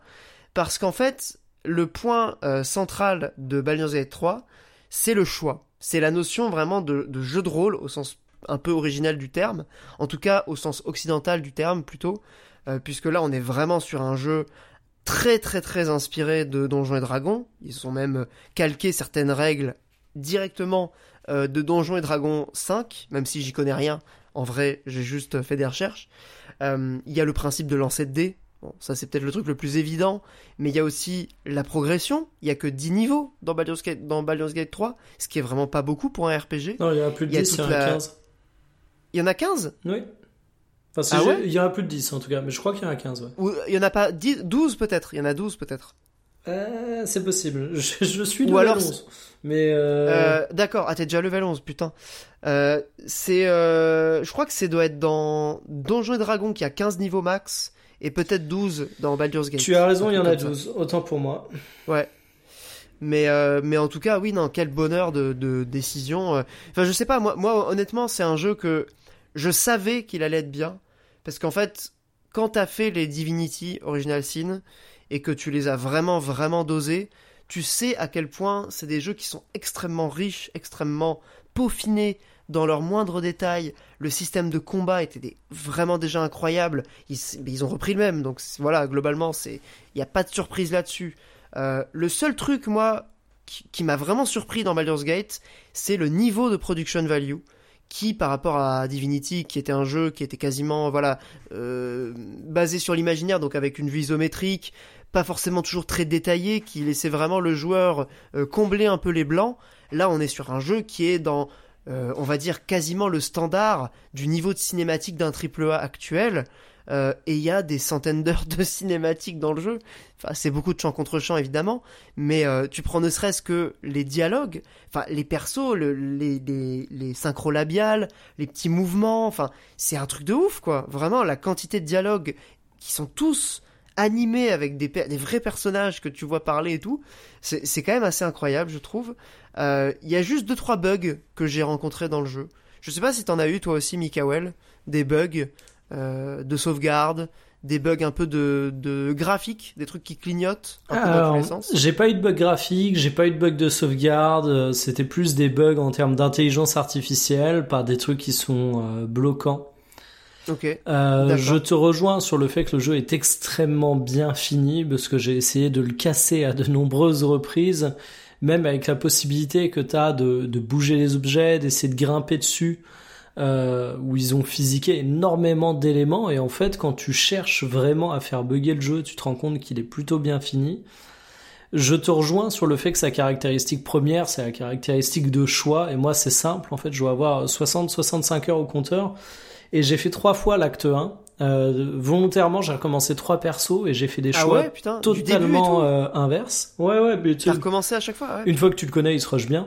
Et, euh, et du coup, euh, tu te rends compte de l'envergure et des ramifications qu'a le jeu, et c'est juste effrayant. Je pense que il peut vraiment changer du tout au tout d'une manière assez impressionnante. Et rien qu'avoir refait ces trois persos au départ, ça m'a un petit peu scotché là-dessus. Comme tu disais, les combats fonctionnent très très bien, et de manière générale, sur tout, tu sens que c'est un produit qui bénéficie de l'expérience du studio. Euh, moi, j'ai été frustré à certains moments par des quêtes que je juge encore un petit peu complexes dans certains cas spécifiques si t'as pas de tuto. Euh, Par exemple Qu'est- Qu'est-ce qui t'a bloqué? alors je peux pas spoiler, mais disons qu'à des moments tu vas avoir besoin euh, euh, de trouver un endroit qui est très bien planqué, d'avoir un, un- un- une amulette ou un truc du style qui est difficilement oui, oui. euh, qui est difficilement euh, accessible. Et en fait, je me dis putain, si tu voulais vraiment retourner ce jeu à l'époque où il n'y avait pas Internet, c'était un peu tendu et parfois t'as besoin de passer par là. Je me suis retrouvé également à deux trois moments où je me suis dit mais merde. euh, Comment je fais avancer la quête principale, notamment quand on arrive dans la ville basse. Au bout d'un moment, je me suis posé cette question. Je ne spoil Mais c'est pas. beaucoup moins euh, bloquant que dans Divinity. hein. Exactement. Dans Di- Mais en fait, Divinity, euh, t'avais la soluce à côté, quoi. Exactement. Euh, moi, c'est un truc dès le départ du jeu. J'ai commencé à sentir des moments où j'avais besoin de, de sortir une soluce, on va dire une fois toutes les 20 heures, quoi. Donc forcément, voilà, c'est quelque chose qui est permissif. Et en fait, il réussit tellement tout que euh, moi, je suis en train de me dire, ça fait très chelou parce que je vais devoir avoir un micro temps de réadaptation quand je vais retourner sur un autre jeu parce que t'as tellement la possibilité de t'y prendre de toutes les manières différentes qu'en fait ça te bouscule un peu tes, habitudes de jeu. Et vu que c'est un jeu qui est un jeu fleuve dans lequel tu vas investir beaucoup d'heures tu vas prendre des habitudes. Les persos sont bien écrits les persos sont intéressants euh, c'est bien doublé évidemment en anglais pas en français faut pas abuser Oui, que d'anglais, ouais. et en fait, tu vois, j'ai cherché les points qui me faisaient chier dans le jeu. Euh, je pense que je vais bientôt le lâcher pour Starfield, mais ça, c'est une relation toute particulière au jeu. C'est-à-dire qu'en fait, j'ai tellement très très vite fait ma soixantaine d'heures dessus que euh, je vais avoir un petit côté lassant. Euh, je considère aussi qu'en termes de direction artistique, c'est pas un jeu qui m'a bluffé. Oui, Je- c'est très, c'est très, neutre. scolaire. Ouais, on est Ouais, d'accord. très scolaire. Mais tu vois, c'est, ça m'a pas choqué au cours de ma partie. C'est vraiment, je me suis dit, bah vas-y, on va en parler dans le podcast. Euh, L'écriture, rien à dire. Euh, toute la dimension RPG, loot, niveau, progression, personnalisation des persos, rien à dire. Scénario, rien à dire. Non, non, c'est vraiment Ouais, juste. J'ai été chercher des points et ouais, c'est vrai que la direction artistique est, est très scolaire. euh, la technique est plutôt très lambda également. Donc en fait, c'est pas Ouais, un jeu. Par rapport à Divinity, il y a un- techniquement, il y a quand même un gap. Ouais, Euh, ah non, mais c'est- c'est-à-dire que par rapport à Divinity, déjà, quand je dis qu'il est, qu'il est, qu'il est correct techniquement, mais pas plus, c'est que je l'évalue à l'aune d'un, d'un triple A et d'un, Oui. d'un jeu qui est un console seller. Donc c'est pour dire à Ouais, quel ouais, point ouais, aujourd'hui sûr. on est monté en gamme. Mais oui, en fait, c'est un jeu qui est, qui est très très peu faible et en fait, c'est un produit qui est, et je parle volontairement de produit, qui est, qui est extrêmement simple à commenter. C'est que si t'es client de la formule, il y a aucune raison de pas y aller. Ah non, mais c'est, enfin, c'est un, c'est indispensable. C'est Si qu'en fait c'est très clivant, RPG, euh, mais euh, mais encore, si vous aimez le RPG, mais mais le RPG avec une liberté totale. Quand quand on parlera Oui, de le RPG occidental, oui, oui, Ouais, et, précisons et- quand et même pas que le RPG occidental. Pour moi, c'est une expérience qui est fondamentalement différente de ce que tu peux avoir dans The Witcher ou dans Skyrim. Bah, Skyrim, moi, je le rapprocherais peut-être plus, tu vois, de Baldur's Gate. Alors, évidemment, The Witcher, c'est un jeu qui est globalement assez linéaire, mais euh, je trouve que dans le côté Skyrim, où tu vas avoir quand même pas mal de choix de comment tu développes ton perso, il y a, il y a des ponts. Qui Ouais, mais alors je trouve que la caractéristique mais- première de Baldur's Gate, c'est la malhabilité. Euh, mala... J'arrive pas Ah à oui, dire ce mot. Euh, c'est La, mal- la malléabilité. malléabilité, merci, euh, de, de tous les enjeux scénaristiques en fait. Et ça, tu le retrouves pas dans un Skyrim. Dans un Skyrim, ok, tu vas avoir ce côté, euh, tu vas aller dans un petit village, on va te donner une quête, ça va être cool, tu peux la faire ou non. Quand même, Tu peux tu peux prioriser. choisir de rejoindre telle ou telle faction. Ouais, mais là qui c'est va te donner des quêtes, mais tu vas pas, ça va te bloquer d'autres quêtes. Enfin, Ouais, mais C'est pas pour le autant coup, libre, il y a- euh, pour le coup, tu vas pas pouvoir non plus développer des, des pans entiers d'histoires différents et des. non, non, non, c'est beaucoup plus rudimentaire. et ouais, je trouve que c'est vraiment ce qui fait la profondeur et le côté hallucinant d'un jeu. Enfin, je, pour en fait, te dire, il n'y a pas d'équivalent dans le jeu vidéo, euh, tout simplement. en fait, pour moi, c'est- euh,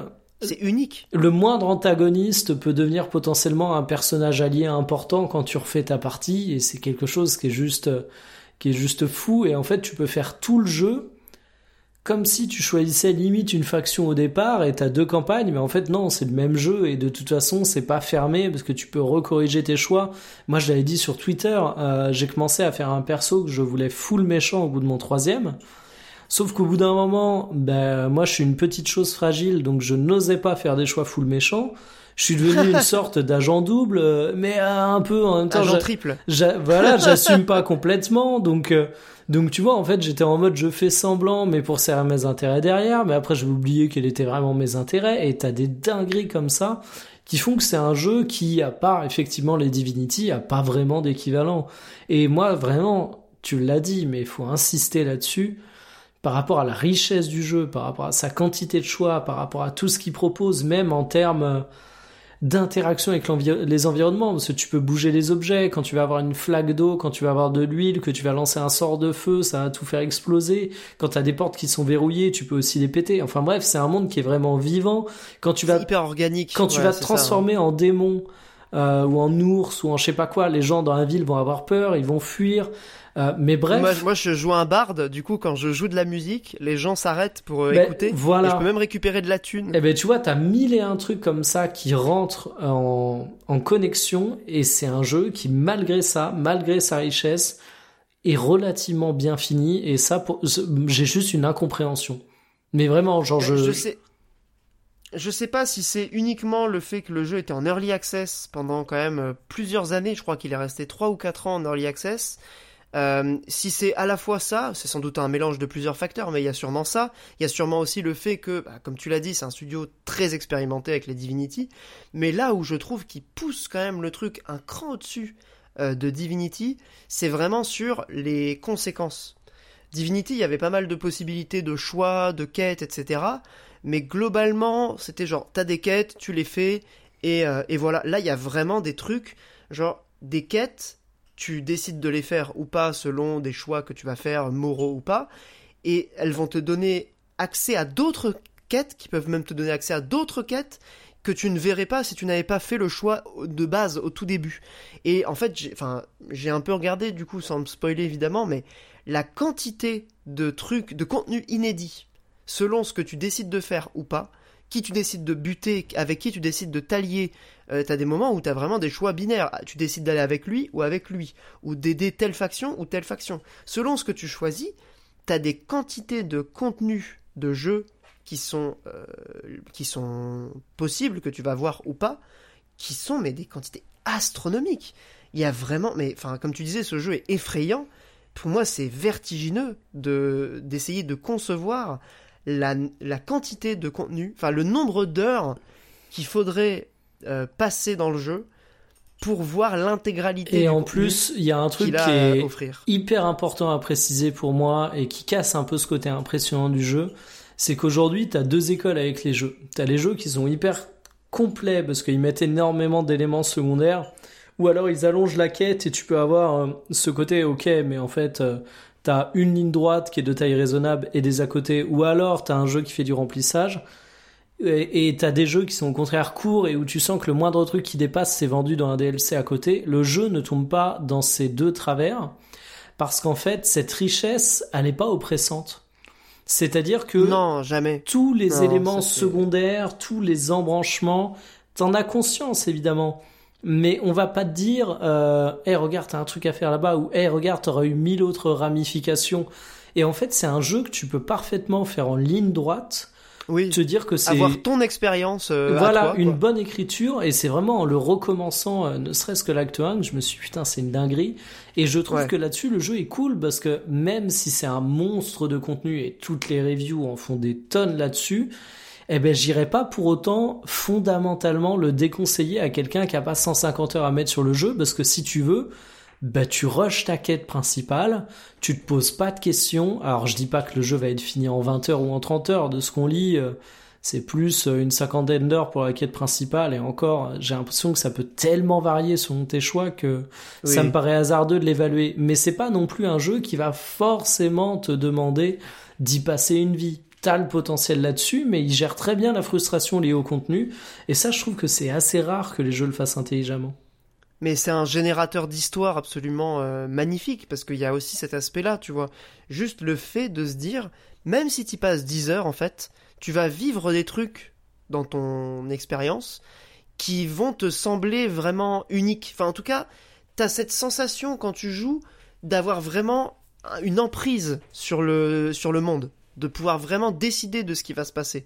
C'est pas juste un jeu où tu suis euh, des rails, même quand tu suis une quête d'une certaine manière, le fait de pouvoir ou non euh, aller dans tel ou tel euh, embranchement de la quête, enfin, je sais pas, je pense à un exemple, mais juste, on avait beaucoup parlé de ça pour Elden Ring, ouais, le jeu, c'est un magnifique générateur de, de récits. Je trouve que Baldur's Gate 3, même si c'est un jeu narratif qui est donc très écrit, il y a ce côté-là aussi, tu vois. Genre, t'as un personnage, je pense, c'est un truc qui est pas vraiment un spoil, c'est au début du jeu, t'es dans le bosquet euh, des druides, euh, tu rencontres une petite fille, elle te choure un objet. Euh, en fait, c'est, tu comprends que c'est un, groupe d'enfants qui, c'est des pickpockets, quoi. Ils volent des objets aux gens et ils ont une cachette dans laquelle ils ont, ils ont planqué toutes leurs trouvailles. Et ben genre là, tu peux te dire, mais ouais, mais attends, mais moi je vais euh, invoquer une main, euh, je, je suis un mage, je peux invoquer une main euh, qui peut se faufiler comme ça dans les trous, tu l'invoques, tu crées ton truc, tu passes dans la, dans, dans la crevasse, et tu vas retrouver la, la, la cachette, et ça va te donner accès à un autre morceau de, mais qui est même pas une quête, tu vois, juste un morceau de dialogue, Carrément. et les, les personnages réagissent à tout ce que tu fais dans le jeu. C'est-à-dire que vraiment, genre, après avoir fait ça, je reparlais avec la gamine, et la gamine, elle, elle, elle réagit, tu vois, elle dit Ah, mais vous avez trouvé notre cachette, machin. Genre, c'est de- en termes de, de codage, de réaction des PNJ, c'est absolument incroyable. Enfin, vraiment, t'as le, t'as vraiment le sentiment d'exister dans cet univers-là. Et c'est vraiment pas un sentiment que t'as dans beaucoup de jeux, je trouve. Tout à De fait. ce point de vue-là, c'est c'est bluffant.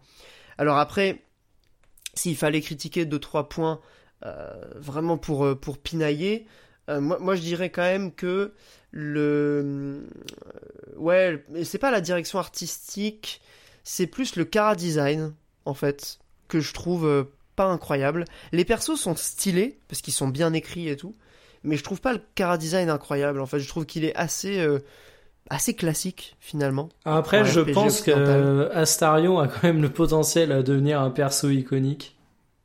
Ouais, ouais, bah, parce que le personnage est vraiment bien écrit, le doubleur est vraiment excellent. Mais euh, en soi, il- je trouve pas que son cara design soit particulièrement marquant, tu vois. Tu me mets juste la gueule du perso, je me dis pas ah ouais euh, banger, tu vois. C'est vraiment parce que Ah, dans, moi, dans je- l'univers tu le vois évoluer. Ouais, ouais, il y a un peu de tout, mais je trouve qu'il a, ouais, il a quand même le côté, euh, il, il, il est à la fois assez classique parce que le côté vampire, elfe avec des traits très fins qui peuvent vite devenir un sex symbole, c'est pas non plus la news du siècle, on est d'accord? Mais je trouve non, que je trouve qu'il fonctionne bien. Mais c'est plus moi les environnements où, euh, en fait, le jeu Oui. est une telle C'est- Il y en a ode- des biens quand même d'environnement. ah non, mais il y en a des biens. Mais le jeu est une telle ode au voyage. euh, et tu voyages de toute façon tellement, tu changes tellement de zone que j'étais en mode. ah, J'ai vraiment l'impression là-dessus d'être sur une sur du scolaire, tu vois. Genre le scolaire, c'est pas mal, c'est pas mauvais, mais c'est juste que t'es en mode euh, vous avez euh, vous avez appliqué la formule classique. Après, j'imagine que euh, qui dit Baldur's Gate dit peut-être gros cahier des charges, dit peut-être liberté limitée avec l'univers, dit peut-être cahier des charges sur ce à quoi doit ressembler le jeu, les villes, Oui. les environnements. Peut-être bien. ouais. Donc pour le coup, je suis pas assez expert pour juger, mais voilà, si je devais mettre un bémol, moi c'est ça, c'est que pour un jeu qui fait autant voyager, tu tu euh, t'as pas vraiment l'impression d'en prendre plein les yeux quoi. Mais disons que je trouvais euh, sur sur la DA, je trouvais que Divinity avait peut-être un peu plus de personnalité. Et euh, un point aussi, c'est, enfin, je sais pas comment dire ça, mais l'univers, je le trouve peut-être un petit peu trop premier degré. C'est-à-dire que un truc que j'aimais vraiment beaucoup dans les Divinity Original Sin, c'était le fait que c'est de la fantasy, mais c'est de la fantasy qui se prend pas totalement au sérieux.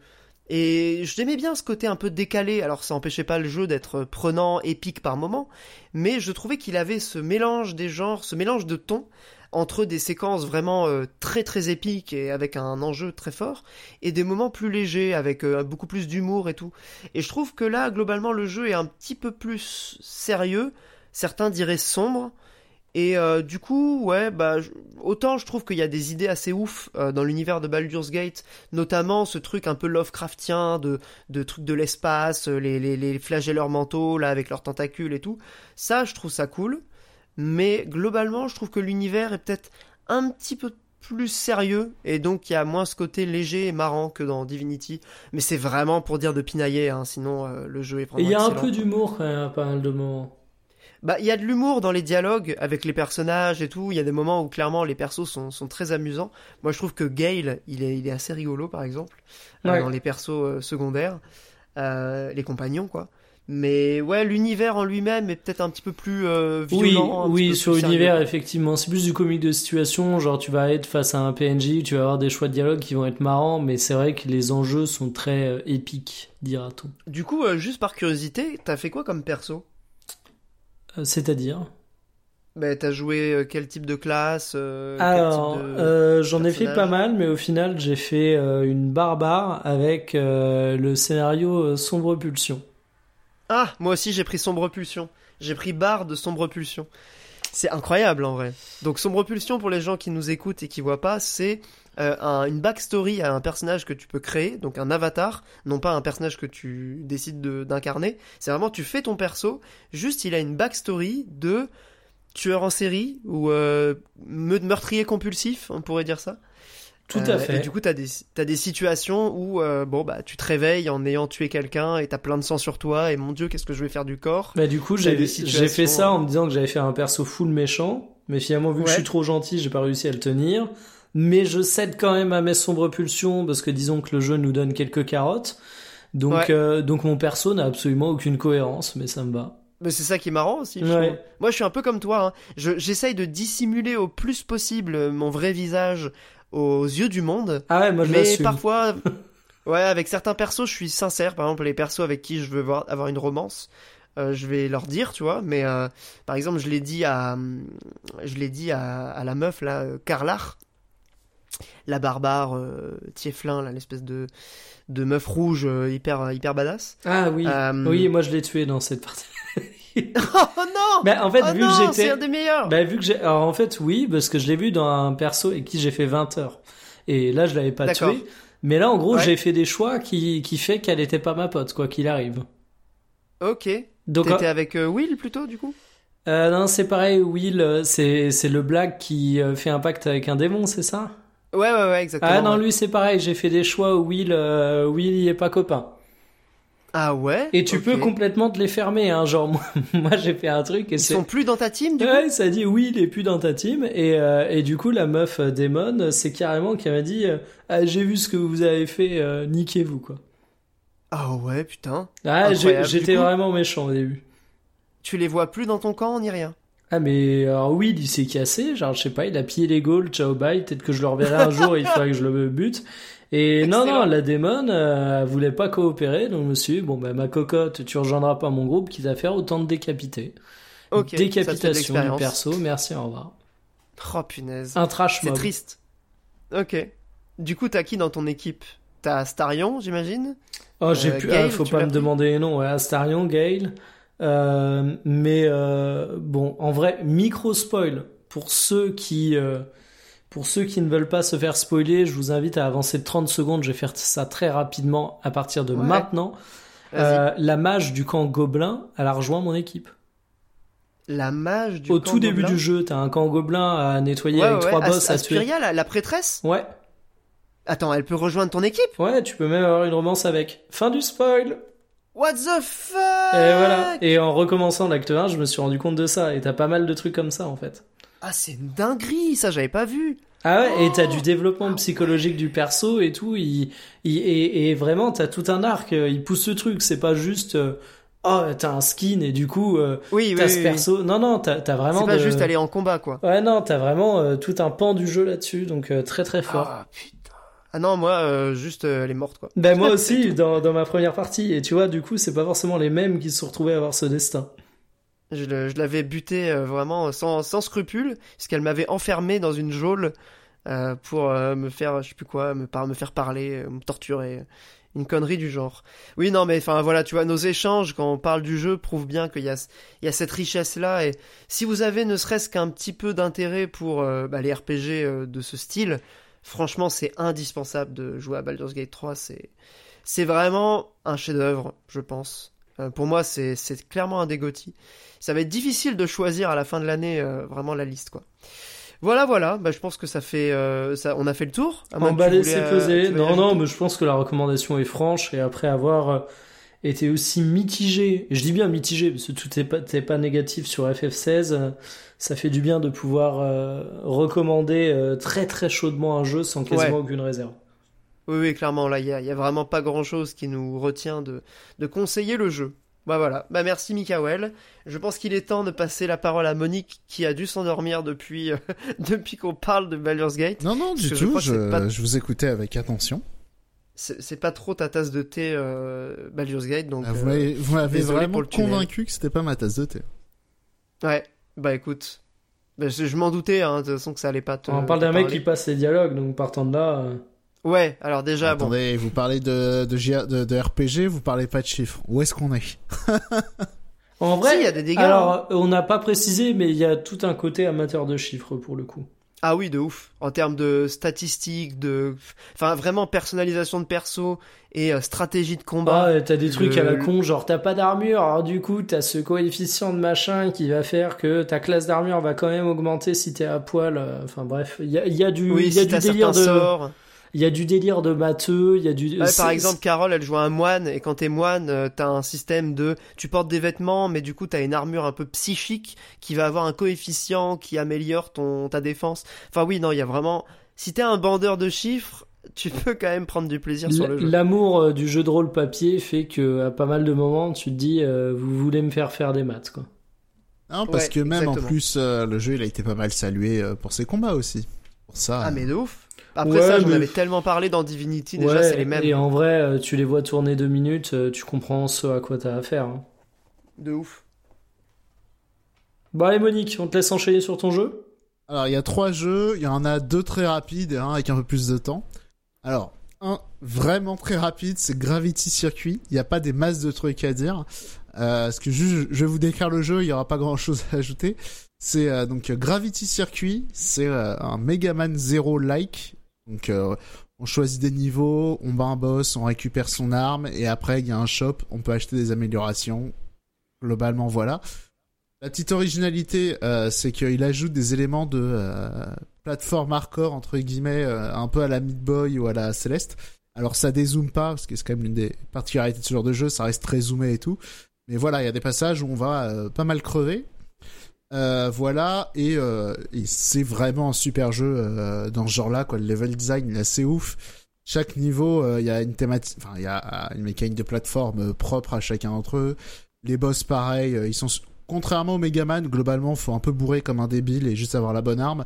Là, il y a quand même des vrais patterns à étudier, donc euh, voilà. Il est, il est super cool. Le seul vraiment truc, enfin le seul truc que j'ai vraiment à lui reprocher, c'est euh, par rapport à un jeu comme ça, euh, un peu chiptune, un peu euh, rétro. Au niveau des musiques, y a, j'ai pas trouvé trop de musique euh, qui m'a fait, qui m'a vraiment convaincu. Voilà, c'est le seul truc que je reprocherais au jeu. Il y a un- J'ai vu qu'il y avait un grappin. Ça a l'air très, très fun à jouer. Et oui, c'est vrai qu'il y a, du- il y a du, il y a du crapinage aussi. C'est c'est pour ça que Pour les amateurs. hein. Ouais. Et mais après voilà, le jeu est super. Euh, niveau réalisation, on va dire c'est de la NES plus. On va dire ça ressemble un Oui. peu à à Shubi Binman sur PC Engine. Pour ceux pour ceux-là qui connaissent. Euh, voilà, next. C'est très. Ça a l'air de bien bouger, ça a l'air très cool en vrai. C'est avec des gros robots et tout. Ouais, des robots ninja. Stylé. Bah le truc, c'est d'ailleurs, c'est dommage que ce soit pas dans le Game Pass, que je pense que pas mal de gens auraient pu euh, jeter les mains dessus. Euh, ouais. dans la forêt qui est 20 balles. Mais sinon, voilà, si vous avez kiffé Shovel Knight, typiquement, je pense que celui-là, vous, vous allez, vous allez bien aimer aussi, quoi. Voilà. Stylé. Ensuite, autre jeu euh, indé, euh, référence euh, poussière, référence euh, rétro, euh, Bomb Rush Cyberpunk. Alors, comment ça se déroule? Pour expliquer, donc en gros c'est un jeu, on est sur euh, des rollers, mais après on aura des skates et des BMX, mais bon il y a aucune diff et des nouveaux persos, ça change rien, et des nouvelles tenues, ça change rien. Mais euh, voilà, le déroulé du jeu, si on arrive dans une grande zone ouverte, faut explorer la zone euh, pour euh, rechercher des tags, gagner des points de réputation. En gagnant de la réputation, il y aura des gens, les membres d'un gang qui vont vous défier. Donc ça va être ou bien faut faire du score, ou bien faut réussir un enchaînement de grind, euh, tout ça. Donc voilà, c'est super cool à jouer, le, le plaisir en main, il est nickel, c'est hyper maniable, la caméra marche bien. C'est un jeu évidemment, j'ai oublié de le dire, mais qui fait référence euh, à Jet Set Radio et Jet Set Radio Future. Et contrairement à ces deux jeux-là, ça, ça bouge bien, le gameplay il est carré, euh, en main on kiffe, euh, c'est super. Et, euh, et après l'autre truc qui a fait la, la réputation de ces jeux, c'est quand même la richesse visuelle et sonore.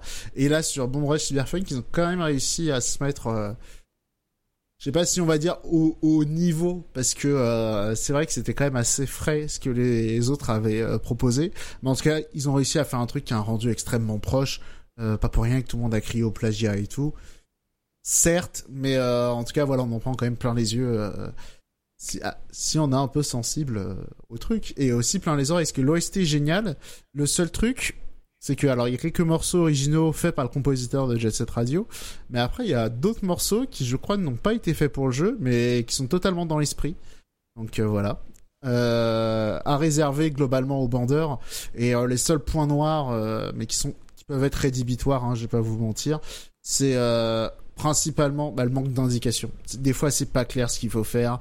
Euh, et ça, ça va rappeler les bons vieux souvenirs de quand on jouait à des jeux quand on était petit et qu'on tournait dans des grands environnements en 3D à pas savoir quoi faire.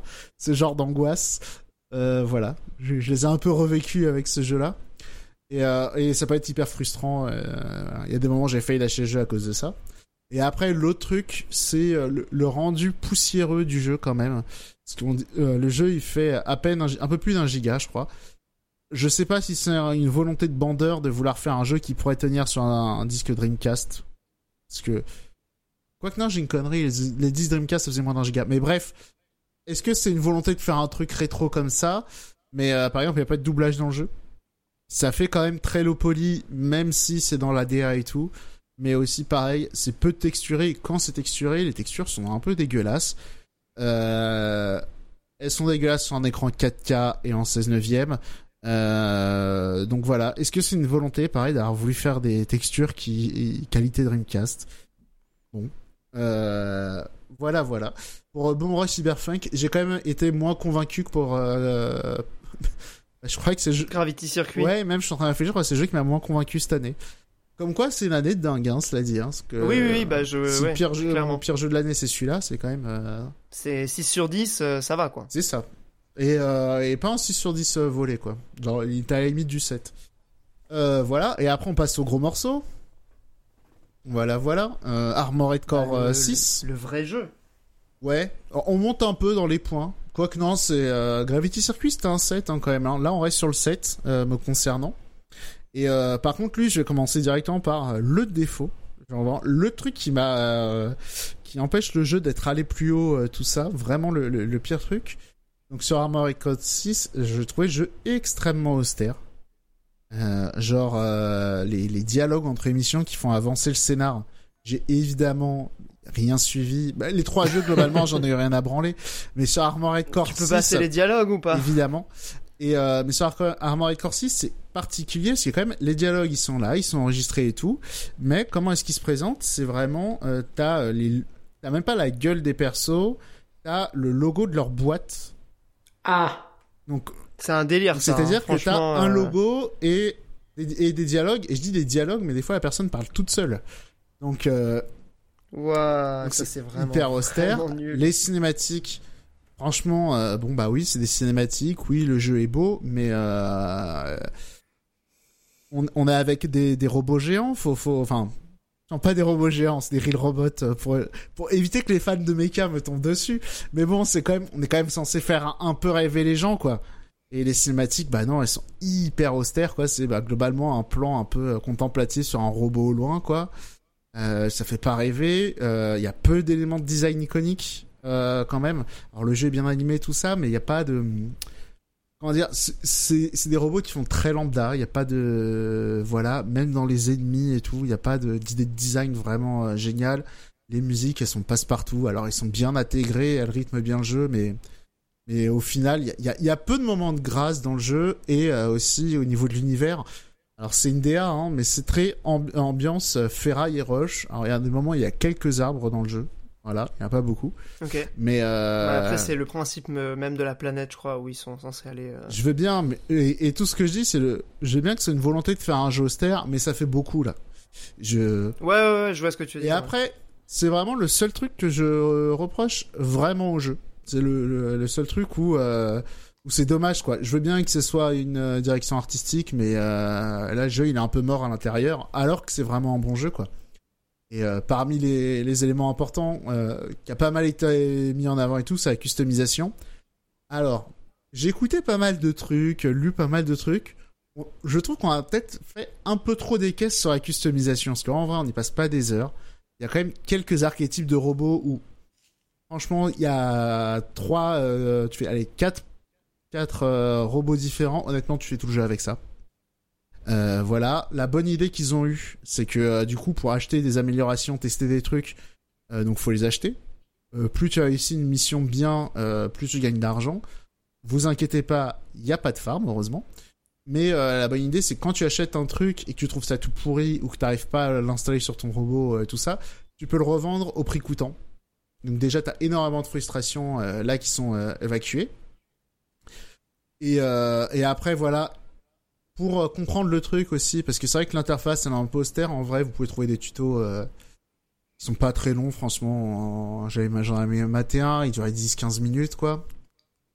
Et euh, voilà. Après, donc euh, sur la customisation, je, suis un peu sévère et tout, mais en vrai, je pense que à part pour pour chercher à scorer, j'ai l'impression que bah, t'as pas trop besoin de te casser la tête. Alors il y a effectivement des boss, on y reviendra, où il y a peut-être euh, où effectivement faut avoir la bonne arme et encore, franchement, euh, il y a allez, euh, il y, y a trois armes globalement, vous pouvez faire à peu près tous les boss avec. Bref.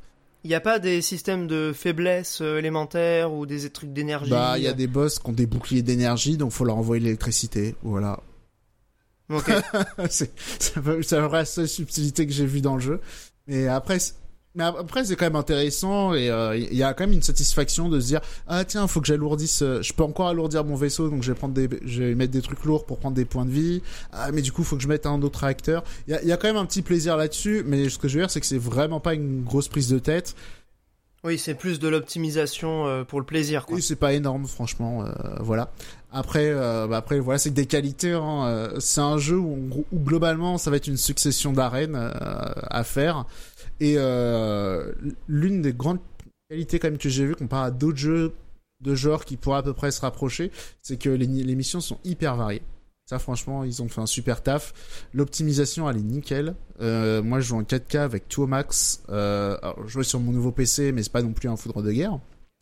Et après, euh, voilà, c'est quand même un jeu qui procure des sensations mortelles. Donc, effectivement, donc évidemment, le game feel, il est nickel. Et en plus, euh, les, les changements que tu fais sur ton robot, ça change beaucoup. Toutes les armes, pareil, le maniement est super euh, différent.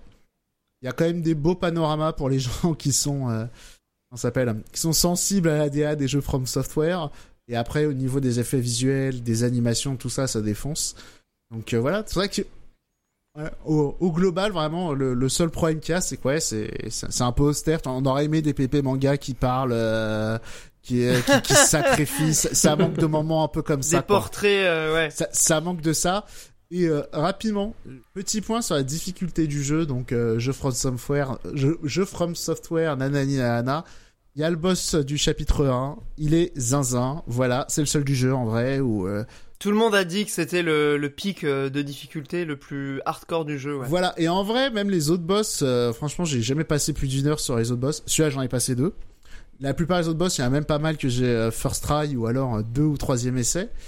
Euh, donc c'est vraiment que celui-là sur lequel ça bloque. Donc ça aussi, ça va décourager des gens, hein, malheureusement, et, et, je comprends. Euh... Mais il y a une technique, il faut utiliser une arme spécifique, arrive... parce que là, moi, je vais lancer le jeu. Bah, donc, il euh... arrive assez tôt dans le jeu, bah, c'est un, un, boss qui a des euh, boucliers électriques, donc faut lui tirer avec des armes électriques. Sauf que c'est au début du jeu, tes armes électriques elles sont pourries, donc euh, voilà. donc non, tu vas en chier, t'es prévenu. Et euh, okay. là où les autres petits pics de difficulté du jeu, je les ai pas trouvés frustrantes. Là, ça l'a un peu été parce que la fois où je l'ai battu, j'ai joué comme de la merde. Et c'est passé. Et je sais pas, il y a un moment, euh, il a, il a été calme, il s'est laissé taper, donc euh, bah, je l'ai défoncé. Alors qu'il y a d'autres fois. Il y a eu un bug, il... tu l'as battu à cause d'un bug. Alors qu'il y a d'autres fois, j'ai joué comme un dieu, il m'a one shot de manière dégueulasse, genre il m'a enchaîné trois patterns à la suite sans jamais. Quel scandale. Sans aucun répit, en me passant dans le dos et je le perds de la caméra. Aucun respect. Donc euh, voilà, le beau jeu, le beau jeu ne m'a pas sauvé euh, et au final, bah, ouais. bon, j'ai joué un peu comme de la merde, c'est passé nickel, hein, donc bon, comme quoi. eh bah après c'est tout, hein. Mais c'est vrai que ce chapitre-là, visiblement, enfin le boss de ce chapitre, a l'air d'avoir beaucoup, beaucoup énervé euh, les gens. Et je trouve que c'est la, la, seule difficulté euh, vraiment du jeu, quoi. Mais ça me fait penser un peu à Sekiro, qui a un, un boss comme ça assez tôt dans le jeu, où c'est un peu en mode, euh, maintenant c'est l'épreuve du feu, si tu passes ce boss, après ça va. Si tu passes pas ce boss, normalement tu t'en chies. Il bah, y a ça, et puis en plus, comme il est tôt dans le jeu, tu peux pas trop y aller, parce que autre astuce, si vous galérez sur le jeu, hein, vous mettez tous les trucs les plus lourds sur le robot, les trucs qui font plus mal, les trucs qui filent le plus de PV. Vous collez les ennemis, de toute façon, vous faites plus mal que vous gagnez. Voilà. c'est aussi pour ça que. C'est aussi bête que bah, ça. Très vite, ça devient un jeu de, un jeu de Golemon. Hein. Armored Core 6, euh, tu prends deux Gatling, les plus gros lance-missiles, et tu fonces sur les ennemis, et voilà. Et jusqu'au ouais, boss de fin, ça marche. Hein, donc euh, voilà. Bah, c'est bien. Moi, ça me va très ouais, bien. Mais pas à ce boss-là, parce que t'as pas beaucoup d'éléments de, t'as pas beaucoup d'armes très fortes et tout. au début, donc ouais. tu vas te faire, ouais. euh, tu vas te faire marbrer. Euh... Celui-là, ouais, vous y comprendrez pas quoi. Mais c'est le seul. Bon, je, je suis prévenu. Euh, en tout cas, bon, j'ai déjà passé des heures sur des boss de Dark Souls. Donc on va dire que ça va pas me rebuter. Il y a ça. Mais et, oui, non, le jeu. J'avoue aussi. Moi, le jeu, je le trouve assez attirant quand même. Enfin, tu disais que visuellement, il était assez austère. Euh, je sais pas, moi je trouve qu'il y a une espèce de. Non, non, il y a, il y a, il y a, il y a un truc, il y a une DA. Hein. Il y a un charme, il y a un charme à ce côté euh, univers euh, sans vie, tu vois. Enfin, purement mécanique. Ouais, mais la vérité c'est que il y est pas, il est pas si cohérent que ça parce que c'est quand même un jeu où t'as des dialogues, ça, il y a, un, il y a ouais. un zigoto ouais, euh, dans ouais. ta radio.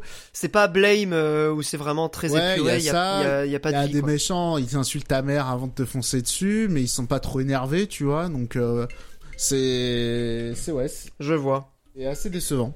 Enfin, assez décevant. Je vois, je vois. C'est euh, ouais, c'est juste un peu dommage que le jeu soit pas plus habité que ça, quoi. Ouais, ouais, je comprends très bien ce que tu veux dire. Écoute, je, euh, moi, je, ça me j'ai quand même hâte. Hein. Ça me, ça me rebute un peu ce côté. Euh, euh, nature morte ou je sais pas quoi. Enfin. Ah ouais, bah après c'est, tu sais, moi j'aime bien aussi ce côté-là dans, dans Nier Automata. par Ouais, exemple. bah, typiquement, c'était un des trucs qui m'avait un peu dérangé dans Nier Automata. Ouais, bah ouais, voilà. Du coup, c'est pour le coup, c'est vraiment une question de d'affinité euh, esthétique. hein. Et, et pour le coup, euh, Mais- Nier Automata, ça va, c'est habité comme jeu. Hein. Ah oui, non, mais c'est moments- habité. Mais moi, j'aimais bien. Non, mais ce que je veux dire, c'est que j'aimais aussi les environnements. Typiquement, le début dans l'espèce de d'usine désaffectée, euh, les séquences de combat avec le robot géant et tout. Enfin, le, le- les, les plateformes Oui, pétrolières mais euh, t'as de la musique qui monte, t'as des trucs épiques. Enfin, c'est Ouais. Armored Core, c'est un autre niveau. Hein. Ouais, ouais, non, mais je parle vraiment sur le côté purement esthétique. Euh, moi, j'avoue que ça me. J'ai- J'aime bien les univers comme ça. Après, c'est. Voilà. euh, J'aime pas ça dans la vraie vie, évidemment. J'aime, préfère la vie que la mort. euh, puisque, en l'occurrence, c'est c'est de la. C'est c'est- voilà, c'est de la vie synthétique. Donc. Mais non, non, après, euh, je vois, je vois le, le parallèle est un peu forcé. C'est pas tout à fait euh, dans le même esprit. Honnêtement, hein. je connais peu de jeux qui sont dans le même, euh, qui sont à ce niveau-là. Hein. De, euh, Et surtout, le truc, c'est que c'est quand même un truc de, de gros robot, quoi. T'es quand même, enfin, on est là pour rêver, quoi. C'est censé être euh, quand même sympa et. Et c'est comme, ouais. je sais Ouais, pas, ouais, un, un jeu de bagnole, mais euh, genre, il y a pas de musique, euh, les bruits des moteurs sont pas ouf, tu vois, c'est un peu... euh, Enfin non, c'est Ouais. pas... euh, Enfin, je sais pas si vous voyez ce que je veux dire, quoi, c'est... euh, Ou alors un jeu de foot où t'as vraiment que les bruits de la balle, quoi. Ouais, ça manque Je sais un pas peu comment de. dire, mais, euh, Je vois ce que On tu est là dire, pour ouais. rêver, quoi. Faut, faut mettre des paillettes dans votre Ouais. jeu, les gars, là. C'est... Ça manque un peu le. Ça manque un peu d'excitation, quoi. Ah ouais, ou alors, tu vois, même si, c'était pour faire le côté euh, ultra sérieux, et, et encore... Non, je, je sais que, quel genre de jeu c'est comparable, c'est Splinter Cell. Ouais. D'accord. ça, Splinter Cell, bon... Moi, il y a le gameplay, tu vois, dans ces jeux-là. Ouais, ouais, et Splinter Cell, ça parle, il y a un scénar, mais euh, t'as envie de crever, quoi. Alors que j'ad- Apparemment, il y a des fans. hein. bah, j'adore... Non, il y a personne qui dit, ouais, le lore Splinter Cell, Masterclass, moi j'adore. euh, Bien sûr que non, oui, ça y en a. existe pas. Si ça existe. crois pas. Des... Non. Non. mais c'est des fans de Microsoft, mec. Euh, Partant de là, tout est dit. hein. Non, mais, Splinter non, mais Cell. Halo, Halo, il y a des trucs, tu vois. Mais, non, euh, non, mais non, non. Je te parle des fans de Microsoft. À la limite, euh, tu peux être passionné par Halo et pas forcément être un fan de Microsoft. Mais le fan de Microsoft euh, en soi, c'est quelqu'un qui qui n'a pas d'âme. Je vais pas me Ah oui, tu veux dire quelqu'un de fan de Windows Oui, non, non, non, mais genre, même et qui défend la Xbox et qui trouve que Xbox c'est une super marque et tout, ces gens-là sont des bandeurs de l'or de Splinter Cell, disons-le clairement. Et il y a aucun problème, je dis pas ça pour dénigrer Microsoft, hein. Euh, là- le Game Pass c'est trop bien, mais c'est pas l'école du cool Sur quoi. Reddit, moi, On- j'en vois des, des zinzins fans de Splinter Cell et du On lore. est un peu après les 10 ans du dernier Splinter Cell Blacklist qui était super, mais alors le scénar, waouh Le, autant Conviction, il était un peu mieux en termes de scénar, autant celui-là, il faut dire qu'il est quand même apparemment très Non. très nul. Ouais, c'est même pas tant nul, mais pareil dans le côté désincarné, tu sais, alors que euh, vendent un truc un peu qui fait rêver, genre ouais, euh, on est les super agents, on a un, on a, Ouais, un- ouais. on a un avion base euh, et tout, euh, ça fait penser à Avenger et tout, tu- on est là pour rêver quoi. Bah non, mais aucun rêve, Mais de ça. base, moi j'ai euh, j'ai jamais compris Tom Clancy cette licence. c'est pas- j'ai- Non, mais c'est une licence d'américain. Oui, avant non, tout, mais j'ai, en fait, j'ai, alors j'ai, j'avoue, j'ai jamais lu des bouquins de Tom Clancy, mais, mais, mais vu de loin, alors c'est peut-être tellement devenu une référence que ça a instauré une norme, mais j'ai vraiment l'impression que c'est euh, les livres euh, euh, complot militaro-militaire, euh, espionnage, Ouais, mais ça, euh, ça peut être point, euh, point JPEG. Non, mais vraiment le truc fade, sans, euh, genre euh, le, le truc euh, de base, tu vois, genre euh, ce que je disais sur la DA de Baldur's Gate, quoi. Mais ça, ça, en vrai, ça peut être stylé. Il y a des films inspirés de Tom Clancy qui sont pas aussi cafardeux que. euh, Non, mais même, en même vrai, The Division, euh, même The Division, il y a un cachet quand même. Tu vois, il y a un petit truc. En vrai, le seul Splinter Cell que moi j'ai fait qui m'a semblé un peu incarné, c'est encore une fois c'est Conviction parce qu'il y avait ce côté, c'est c'est pas une histoire de d'espionnage en fait, c'est une histoire d'un d'un mec euh, qui veut sauver sa gamine. Du coup, il y avait un aspect peut-être un petit peu plus, euh, mais je parle, genre, je parle. tu t'incarnes dans le truc, tu En vois. vrai, tu- je parle tu même pas tant que cette scénar parce que euh, comment ça s'appelle? Euh, moi je kiffe hein, les complots, euh, les trucs d'espionnage. Genre j'ai écouté tous les rendez-vous avec X euh, sur France Radio. Je kiffe les complots et tout. Mais dans les Splinter Cell, c'est vite fait complot quoi. C'est euh... Il y a pas de complot, je crois. dans si, il y, a- y des comploteurs, il y a des agents doubles, des machins comme ça quoi. Ah ouais, ouais, c'est euh, vrai qu'il y a ça. ouais. Les agents doubles, effectivement. Mais bref, c'est dommage quoi. Alors c'est un truc d'agent secret, on est là pour rêver quoi.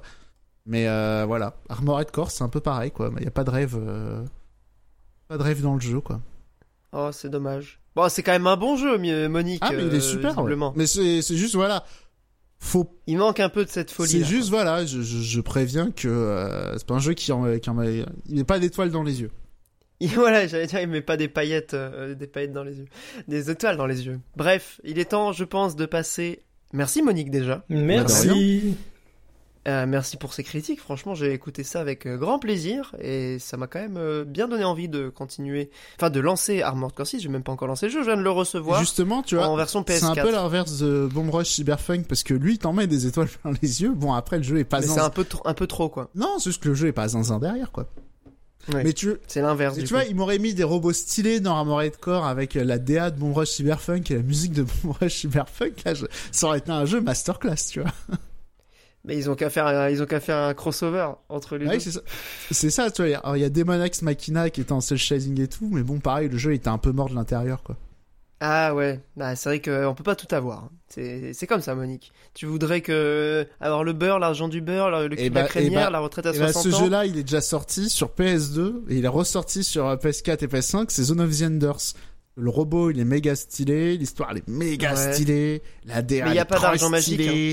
Bah, même sans argent magique, il coûte pas cher le jeu. Allez-y. Ouais, mais on peut pas tout avoir. Hein. On peut pas avoir euh, le SMIC à 1500 euros et la retraite à 60 ans. Bah, avec Zone of the Enders, si, il y a tout ça dedans. Eh ben, jouez à Zone of the Enders. Notamment le 2, apparemment, est vraiment Non, mais jouer qu'au 2, le premier, on l'emmerde, il est jamais ressorti, il y a une raison. Ah bah voilà. Bah, jouez Vraiment. qu'au 2, alors.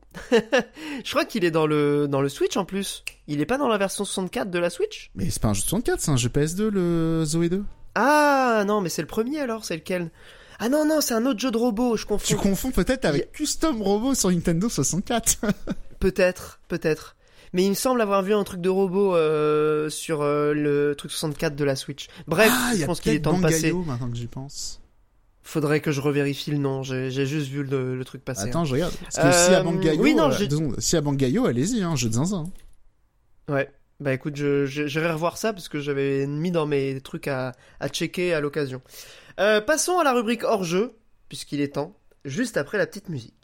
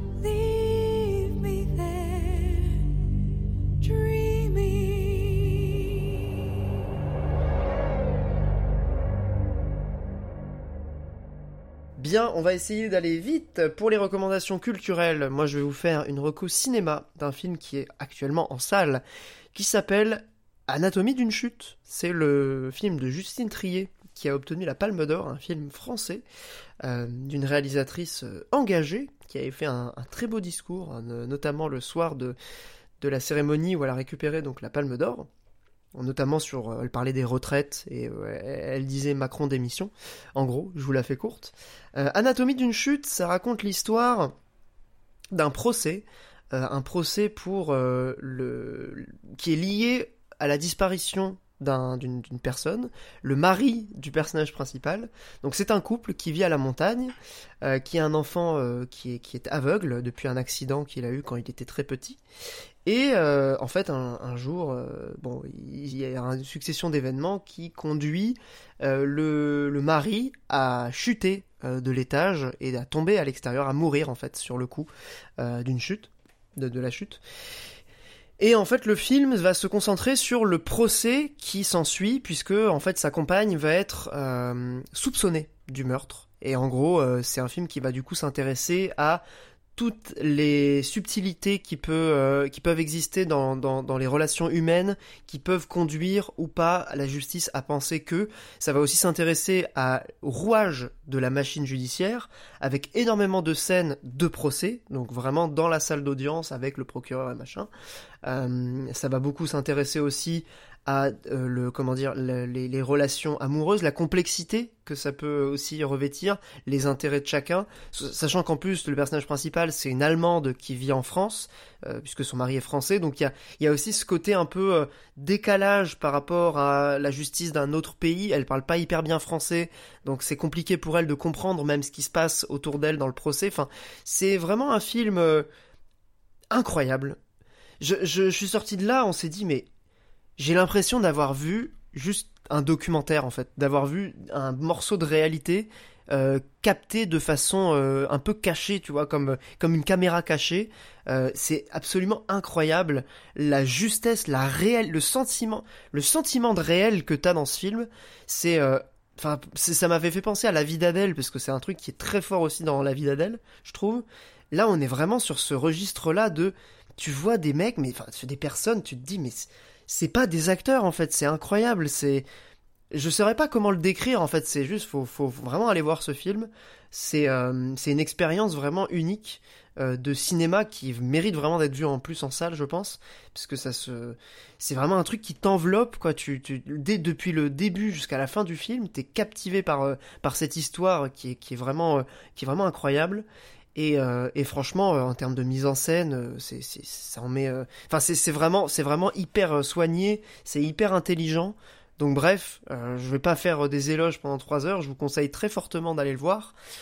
C'est, ça n'a pas eu la Palme d'Or pour rien, je pense. Vraiment, c'est, c'est vraiment, vraiment un film, un film remarquable.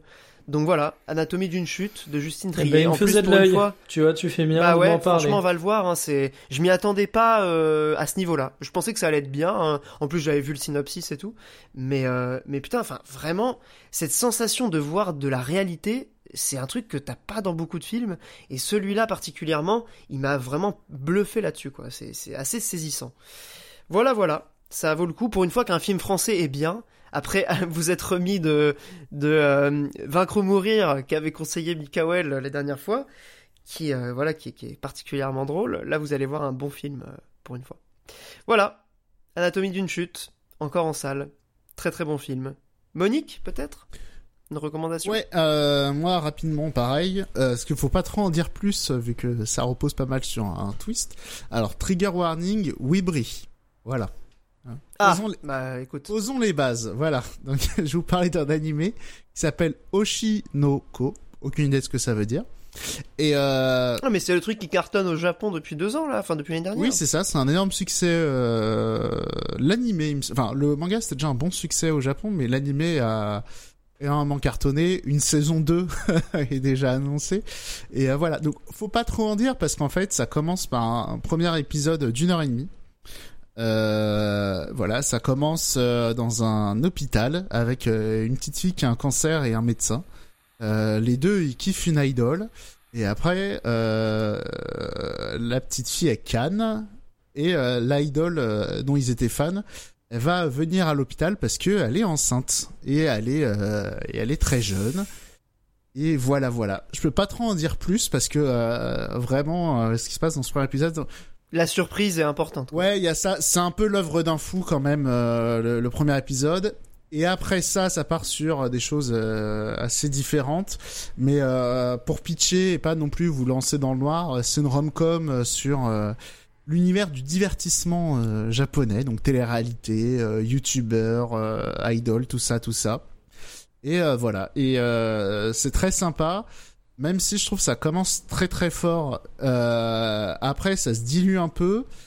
Euh, on va dire, ça, ça prépare la saison, ça prépare une saison 2 quoi.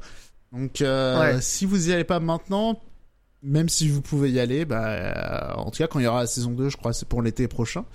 Euh, bah voilà, vous avez un, un bon truc à croquer. Sachant que je viens de voir que le manga a été publié en France par Kurokawa et qu'il y a 8 tomes qui sont déjà parus. Et Donc si jamais vous êtes plutôt manga, euh, voilà. il y a ça, sauf Sachez-le. à ma part, euh, je crois au Japon ils en sont à 12 ou 14 de tomes parus pour l'instant. 12 tomes, ouais. Ouais, 12 C'est ça, et euh, apparemment la, la fin commence à, à pointer le bout de son nez sur le manga. Donc c'est à dire que a priori il y aurait deux saisons, peut-être une troisième s'ils sont gourmands, mais voilà. Ouais, ok. Ok, bah écoute, Après, euh, je l'avais, j'en avais entendu parler dans un autre podcast, je sais Euh, dans où. le Pixel Bento, il me semble qu'ils en avaient parlé. Ah bah voilà, c'est ça. Ça m'avait pas mal, euh, je l'ai mis de côté, enfin dans une liste de trucs à voir. ça. Ça a l'air sympa. Après j'avoue, je sais pas combien de tomes euh, la première saison regroupe en fait. Donc, peut-être qu'il y a plein de bah, saisons et peut-être c'est un bourbier dans lequel dans lequel je vous embarque. Mais...